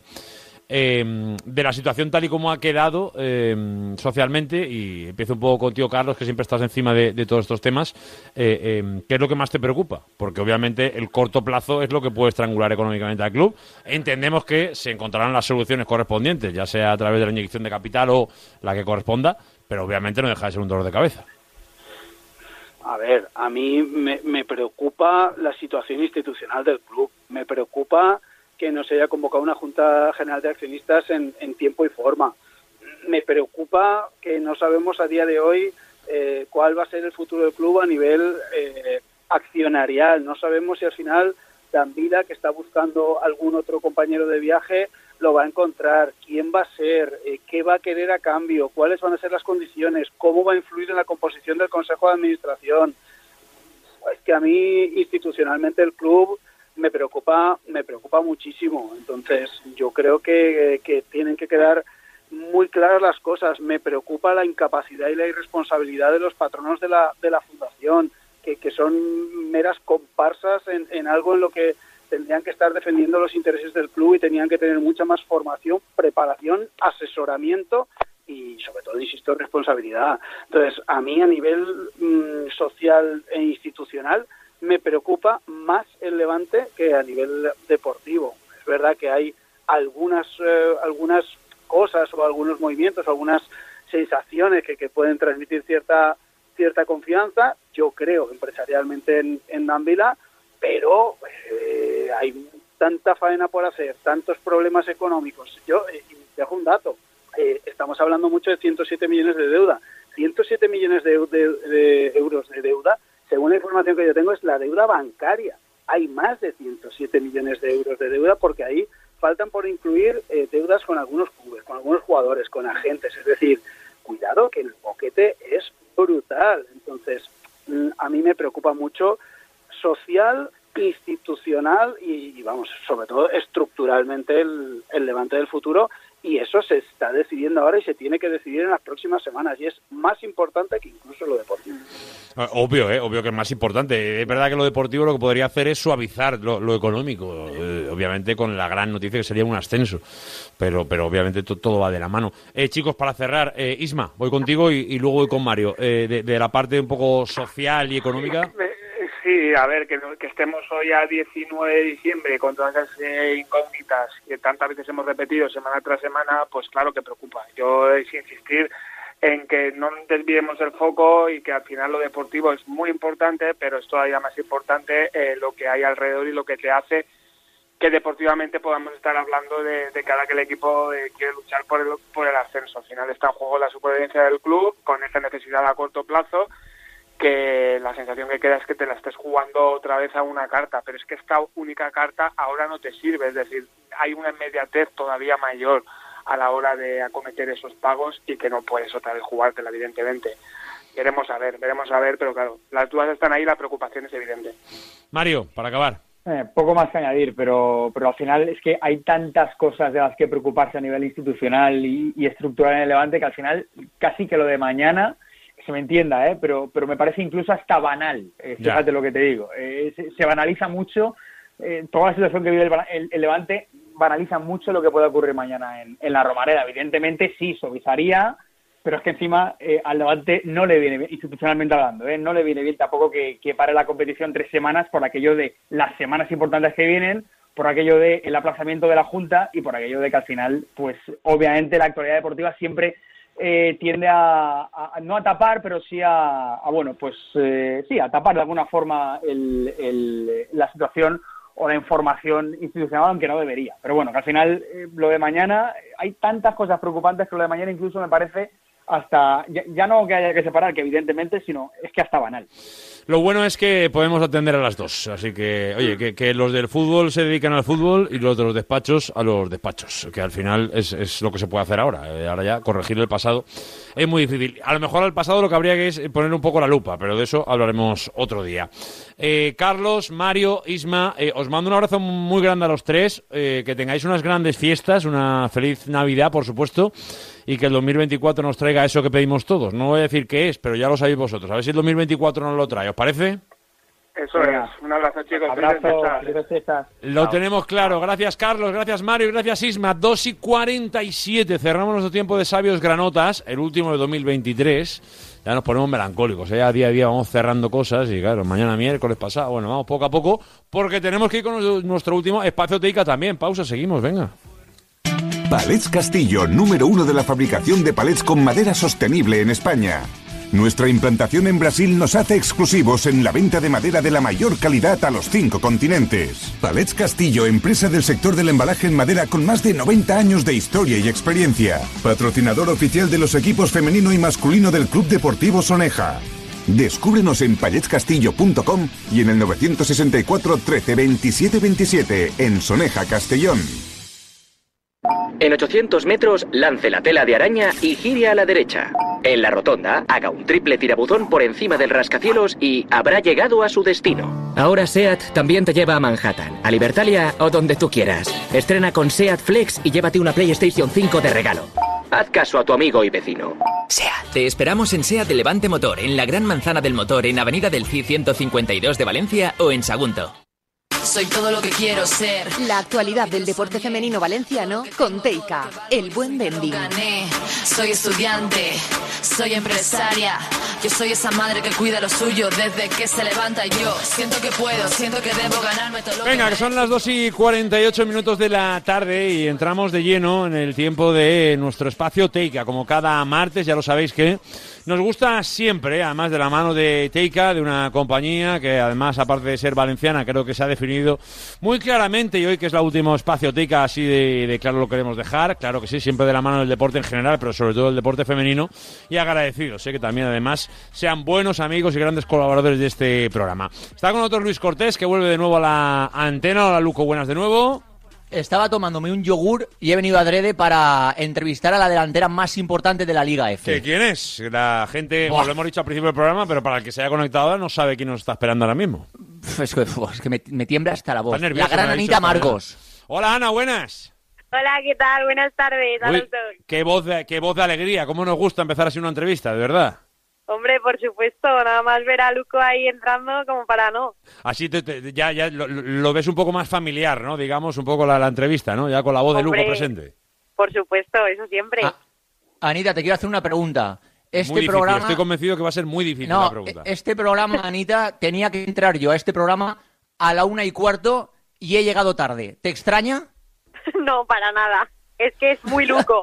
Sí, pero, pero tú no le pagas, ¿no? Por- por- por cuando quedas No, con no, ellos, yo, ¿no? por Vale, vale, vale. no. No, lo digo porque la puntualidad del trabajo siempre tiene más importancia que en tus relaciones personales, Luis Cortés, ¿eh? Igual es algo que, Vale, que deberías va, aprender. 50-50, ¿eh? Lo que te digo una cosa, es- lo que es importante es llegar y llegar a tiempo, incluso a apurar hasta el último instante si hace falta para conseguir lo que haga falta, ¿o no, Ana? Que tú sabes de eso un poco. Sí, sí, totalmente. Al final, si lo trabajas, siempre te llega. Eso está clarísimo. Porque, Luco, ¿qué pasó el fin de semana? Vamos a contárselo a la gente que no viera el partido del Valencia. Pues que era un partido difícil, clave, sobre todo porque el, fe- el rival del Valencia femenino se estaba jugando mucho, que era el Granada, que era acercarse a los puestos de permanencia, apretó mucho porque obviamente estaba jugando en su estadio, abrieron el nuevo Los Cármenes para recibir al, al Valencia con bastante gente en la grada y fue un partido difícil y cuando parece que ya se firmaba el, el empate, que no era malo para el Valencia femenino, pues apareció Anita Marcos que recuperó un balón en tres cuartos de campo, abrió hacia la parte izquierda para, para Jimena, la lateral mexicana, Jimena se la devolvió al borde del área y Anita Marcos abrió espacio y con un eh, lanzamiento muy potente, muy fuerte, batió a la portera del Granada y sumó un más tres importantísimo para el Valencia femenino que le hace estar a tan solo cinco puntos del sexto clasificado, que es el Sevilla, y además eh, con un partido aquí en casa contra el Sevilla, después de haberle ganado en eh, su ciudad deportiva, así que se van a tomarse las uvas, yo creo que el Valencia femenino con la ambición de coger la segunda vuelta con ganas. La verdad es que tiene que ser una pasada, ¿eh? Es uno de esos sueños de un deportista, ¿no? De un futbolista en concreto. Ana, hacer un gol en el último instante y que sea el de la victoria. Es que eso, eso suena a una explosión de alegría increíble. Sí, sí, la verdad que al final, pues sobre todo porque sabíamos que, iba a ser un partido muy importante, eh, irnos a Navidad con esos tres puntos, eh, íbamos a irnos pues eso, muy contentas y bueno, si al final, eh, pues yo salí en el 80, la verdad que, que bueno, era, era complicado porque el partido tenía, tenía mucho ritmo y al final era mucha transición y bueno, pues llegó un robo y al final pues mira eh, tuve la suerte que como quien dice de, de, pues de pegarle y, entró así que nada estoy muy contenta sobre todo por la victoria porque al final eh, estamos ahí ahí en puestos que, que bueno que el Granada sabíamos que, que iba a ser un partido complicado y subimos supimos aunque sea en el 94 pues eso tener la victoria Es verdad que cambia mucho la clasificación, como estaba contando Luco, pero la pregunta te la hago a ti, Ana. Eh, tú ahora, cuando miras la clasificación, la primera inercia, ¿qué es? ¿Mirar hacia, hacia abajo y la distancia con los que cortan con un hipotético descenso? ¿O ya el cuello hace así ¡pup! y mira para arriba y, y, bueno, vamos a ver un poquito las distancias que hay ¿no? con, con- con los de arriba? ¿Qué, qué, Sí, qué- bueno. qué tienen más tendencia a hacer? A ver, nosotros al final desde el principio siempre hemos tenido la intención de que bueno que nuestro objetivo sea quedar entre las seis primeras. Al final creo que, que tenemos equipo para ello y, y nosotras vamos a ir a por ese objetivo. Eh, al final los que están detrás, pues bueno, que se busquen ellos las cosquillas, que nosotras queremos mirar a los de delante y, bueno, que se preparen porque nosotras vamos a seguir eh, haciendo nuestro trabajo e intentar pues eso, eh, puntuar puntuar todos los partidos con victoria y, y bueno, pues a ver, ojalá que, que al final de temporada pues el objetivo esté conseguido. O sea que el objetivo ahora conforme pasen las fiestas y todo esto es acabar entre las seis primeras, ¿no? Esa es, la idea que tenemos que tener claro en- de, este Valencia femenino. Sí, a ver, eh, yo creo que al final el equipo pues está preparado para ello y tenemos tenemos un equipo que, que bueno que queremos ser ambiciosas y aparte de eso pues tenemos también la eliminatoria de Copa la Reina a la vuelta de Navidad frente al Levante que también va a ser un partido muy competido pero que queremos que queremos por, por supuesto conseguir el pase a la siguiente ronda. Vaya derbi ese, Luco, ¿eh? Cuando... Sí, a ver, a ver, a ver qué tal, qué tal el árbitro, a ver si no participa esta vez. Eh, sí, y, no, sí. y no- y no le marca goles al Valencia, esta vez el árbitro, y podemos tener un, un derbi sano donde el Valencia pueda jugar de tú a tú en este caso y poder eh, con sus armas, por supuesto, porque el Levante es un equipo dificilísimo, poder ganar el derby como ya lo hizo el año pasado en, en el estadio de, de Mestalla, ¿no? Oye, ¿tú- tú- tú eres- pica todavía eh, lo, lo del derby, Ana, o no? Ahora que Luco saca un poco su bandera y tal, pero eh, preguntándonos a No, vosotros. no, no, Luco saca la realidad. Bandera nada, la pero- pero- realidad. pero el partido ya hace un mes de que, que sucedió. No, no, a ver, la verdad que, que no, nosotras vamos a ir a ese partido sin importar lo que lo que pasó aquel día, que bueno, al final es fútbol, eh, unas veces es para un lado, otras veces es para otro lado, pero bueno, eh, nosotras vamos con, con la mentalidad de que queremos ganar, esté la árbitra, esté quien esté, nos da igual, nosotras al final vamos a hacer nuestro trabajo y el objetivo es ganar ese partido como sea.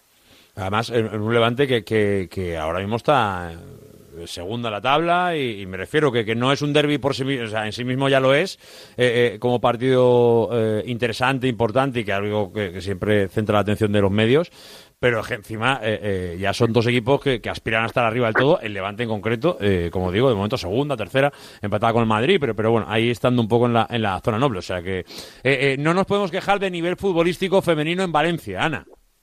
No, no, la verdad que, que como tú dices, el Levante está segundo en la tabla y, y, bueno, sabemos que, que tiene un equipazo. Al final, pues eso, no es fácil estar segundo detrás del Barcelona y bueno, pues al final nosotras, ya te digo, nosotras con confianza y, hacer lo que sabemos y, y ya está, le jugaremos de tú a tú. Y nuestro objetivo, ya te digo, que es esa eliminatoria, ganarla como sea y más que es en casa y necesitaremos a la afición. Eso tiene que llegar en el 2024, que es, eh, como decía Luco antes, también la, la segunda vuelta y, bueno, evidentemente el tramo final de la, de la Copa de la Reina. Esta es la última sección que hacemos del Espacio Teica en este año 2023 y, desde luego, para el futuro, para el resto de nuestras vidas, Ana, eh, cuando recordemos el 2023 nos vamos a acordar, por supuesto, eh, del Mundial Femenino. Eso es una cuestión que está ahí, evidentemente, y por todo lo que pasó posteriormente también. Pero yo te quiero preguntar a ti qué ha supuesto el 2023, que seguro que tiene algo que ver con, esta explosión global ¿no? de- del fútbol femenino eh, en España y de la forma de tratarlo, la forma de verlo, incluso hasta, hasta de gestionarlo. Eh, ¿Qué te deja a ti este 2023, Ana? Pues bueno, yo creo que por lo general todo el crecimiento que está teniendo el fútbol femenino eh, a la vista está el gran mundial que hizo la selección con bueno jugadoras que, tienen mucha calidad. Eh, nosotras tenemos la suerte también de que está Enid, que fue campeona del mundo y bueno eso ha sido la verdad que ha sido un punto bastante importante para, para el fútbol femenino y para su crecimiento. Pues ahora eh, echamos la vista hacia detrás y, y, bueno todo todo lo que ha costado conseguir esto pues pues dice mucho de, de todo el esfuerzo y trabajo que, que hacemos diariamente para para lograr estar donde estamos Y si te pregunto, ¿dónde te gustaría que estuviera, no sé, por, por un año en 2033? O sea, cuando pasen 10 años, eh, ¿dó- ¿dónde imaginas el fútbol femenino? El recorrido que tiene que venir, o a lo mejor no, no, no fiarlo tan largo, en 4 o 5 añitos, ¿dónde te gustaría que estuviera el fútbol femenino? Bueno, yo creo que al final va a ser pasito a pasito, ir creciendo cada año. Ojalá que dentro de cuatro o cinco años, pues, pues tengamos pues mucha más repercusión, la gente le, le guste cada vez más, se involucre. eh, y bueno, pues al final nosotras trabajaremos para ello. Y al final es un día a día eh, que vamos a vivir y que nunca se sabe lo que pasará dentro de cuatro o cinco años. Pero lo que está claro es que nosotras vamos a trabajar para el crecimiento del fútbol femenino siga siga hacia adelante y, y bueno, pues al final en eso nos vamos a centrar también. Luco, ¿algo para despedir a Ana? Que nos queda un minuto y medio. Que todos vibramos con el gol de Anita contra el Granada, que la celebración fue para Pedro, para su padre, que le apoya mucho y que me alegro mucho por Anita, que es una trabajadora incansable eh, desde bien pequeñita hasta ahora, que ya pues eh, está siendo una de las estrellas del Valencia femenino. Ana, que a disfrutar de las fiestas que te lo has ganado desde luego y sobre todo para que el 2024 te traiga todos los deseos que tengas. De verdad que sí, un besito muy fuerte y gracias por atendernos. Muchas gracias, un placer. Gracias a Ana Marcos y habrá que decir gracias a Luis Cortés también, digo yo. Gracias, Luco. Venga, hasta luego. Teica, el buen vending, te ha ofrecido la actualidad del deporte femenino valenciano, porque cuando juegan ellas, Ganamos todos. ganamos todos.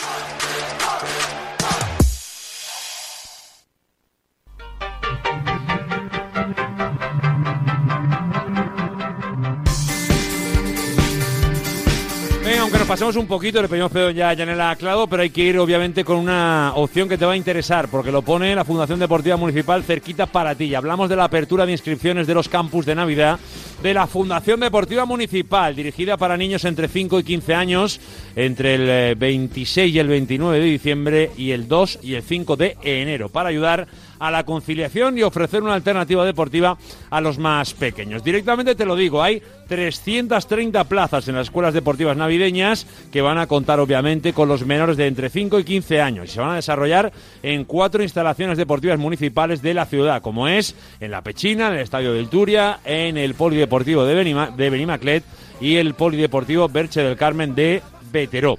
Las escuelas deportivas de Navidad están organizadas por la Fundación Deportiva Municipal en colaboración con el Club de Ajedrez Ciudad Bella y las federaciones de esgrima, atletismo, baloncesto y hockey de la Comunidad Valenciana. Se van a llevar a cabo en dos turnos de cuatro días, siendo el primero de ellos del 26 al 29 de diciembre y el segundo del 2 al 5 de enero. Los horarios serán de mediodía, de 8 a 2 y media, ampliable hasta las 5, incluyendo comedor.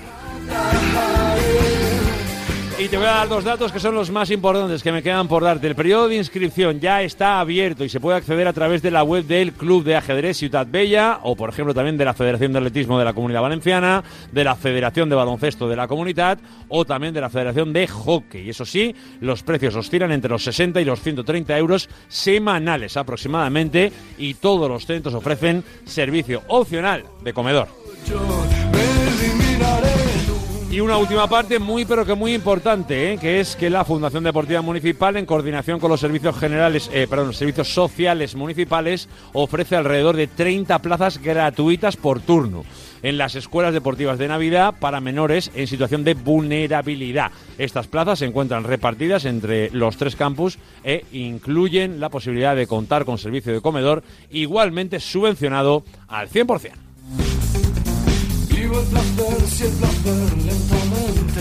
Como bien sabéis, y con esto cerramos, el objetivo de esto es eh, seguir fomentando los valores del deporte. Insisto, abierta ya la inscripción en la Fundación Deportiva Municipal. Son las 3 y un minuto, pedimos perdón a nuestra compañera Yanela Clau y en definitiva cuídate con el que os queda y nosotros volvemos mañana a partir de la 1 y 5 sabiendo ya lo que habrá hecho Valencia Basket o el Valencia, que esta tarde te contamos en marcador. Ser feliz y disfrutar del día. Adiós.